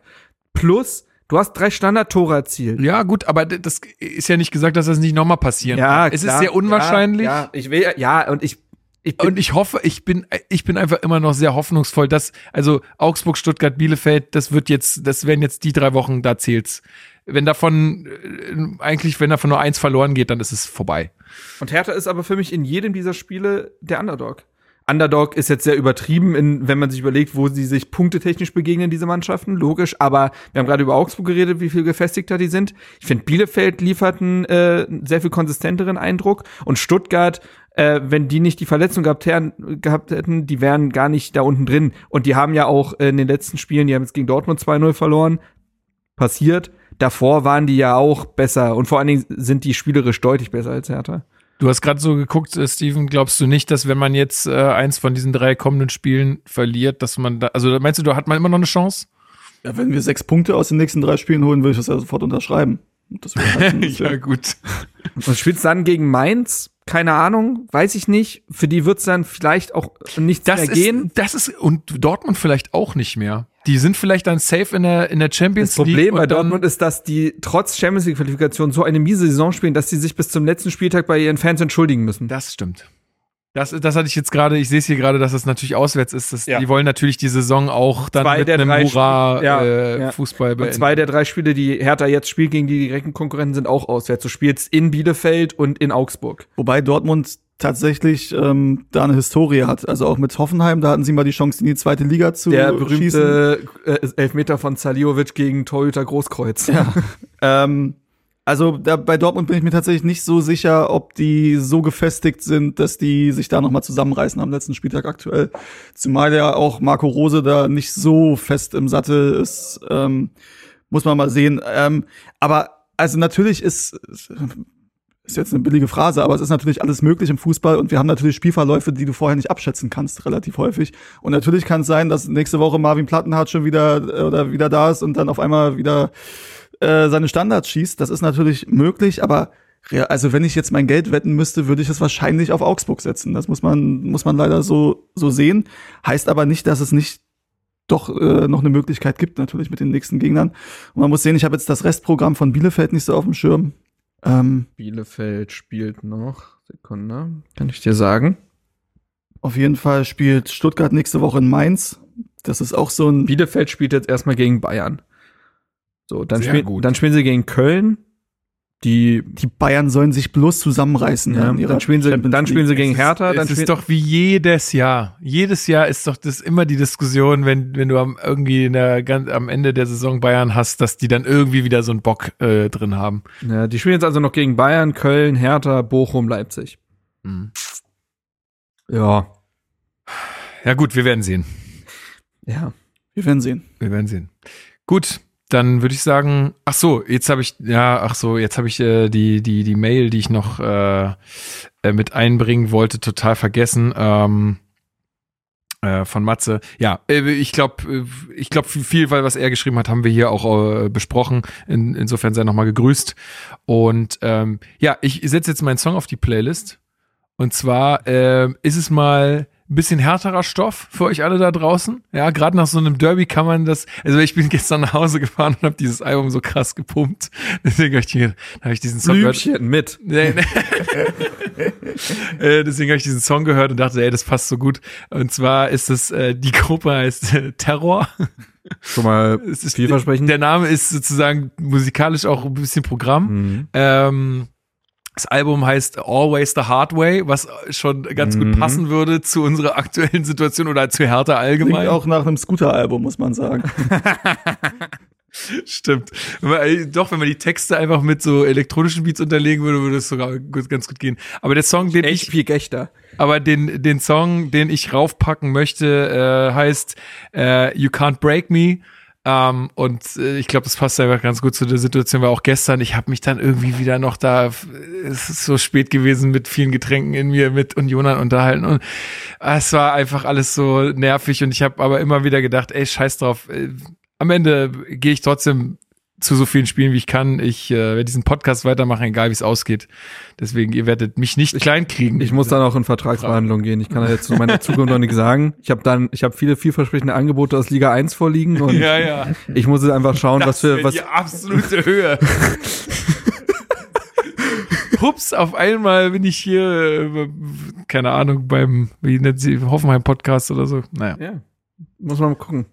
Man muss, Okay. man muss gucken, wo man bleibt. Man schweift mehr ab, wenn man zusammensitzt. Ne? Das ist ja das Ja, erste Mal seit Ewigkeiten, oder? Dass wir. Aber ist da, ich finde das, ich finde das schön. Es hat was Uriges, Ey, es hat was ich würd das auch Persönliches. viel- viel öfter wenn's, genau, also so wenn es in der Situ- Situation immer oder Konstellation immer gehen würde, Ja. safe. Aber ist wie es schön. ist, ne? Nee, genau. Also deswegen hoffe ich, ihr hattet äh, Spaß da draußen äh, mit der Folge. Ähm, ich glaube, das war jetzt auch fürs Derby und für die Rückkehr der Fans ins Stadion und wir mal wieder zusammen. Ich glaube, das war ein ganz würdiger Rahmen. Eine Folge Ähm, fürs Herz irgendwo. Bei Genau. allem Schlechten, aber Genau. irgendwo doch. Genau, deswegen, also ähm, ja, Köpfe hoch da draußen, ähm, geht weiter und äh, irgendwann dreht sich das auch mal wieder um. Da bin ich ganz fest von überzeugt. Jo. Gut, dann euch vielen Dank. Ähm, ich wünsche euch noch eine gute Erholung heute. Ja. Dir eine gute Heimfahrt jetzt nach Ja, ja, Greifswald. jetzt geht's noch nach äh, Greifswald. Also Heimfahrt, aber ich ja. gucke jetzt erstmal Formel 1. da Ja, freu ich, bin, ich bin ab jetzt Greifswald FC-Fan, ja, die haben, die haben gute Chancen, die sind im Halb Halbfinale des Landespokals, spielen dagegen eine Mannschaft aus der, aus der nächstunteren Liga, das heißt, die Chancen stehen gut, dass es wieder äh, DFB-Pokal äh, gibt im nächsten Jahr in Greifswald. Letz- äh, diese Ja. Saison war es ja gegen den FC Augsburg. War richtig geil. Hat wirklich Bock gemacht. Ja, stimmt, du warst ja da. Ja, ja, und äh, 4 zu 2 und Greifswald ging in Führung und so war echt cool. Und äh, Regionalliga ist auch in, in Sicht, kann passieren. Und dann würde, würde der Greifswald FC mit der U23 von Hertha zum Beispiel in eine Liga spielen. Äh, trainiert vom Vater von Toni Kroos übrigens. Ach was. Ja, ja, ja, ja. Und äh, Die Geklüngel da in dieser, ja, ist schlimm, in ist dieser Branche. schlimm, ist schlimm. Aber ja, äh, dementsprechend ähm, hau he auf eine bessere Zukunft. Ne? Genau, macht's gut. Hau hey. Grüße Puma.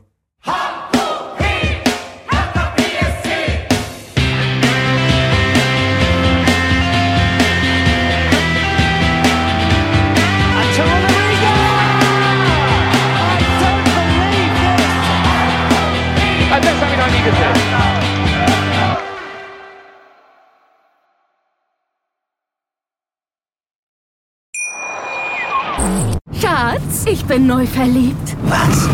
Da drüben. Das ist er. Aber das ist ein Auto. Ja, eben. Mit ihm habe ich alles richtig gemacht. Wunschauto einfach kaufen, verkaufen oder leasen. Bei Autoscout24. Alles richtig gemacht.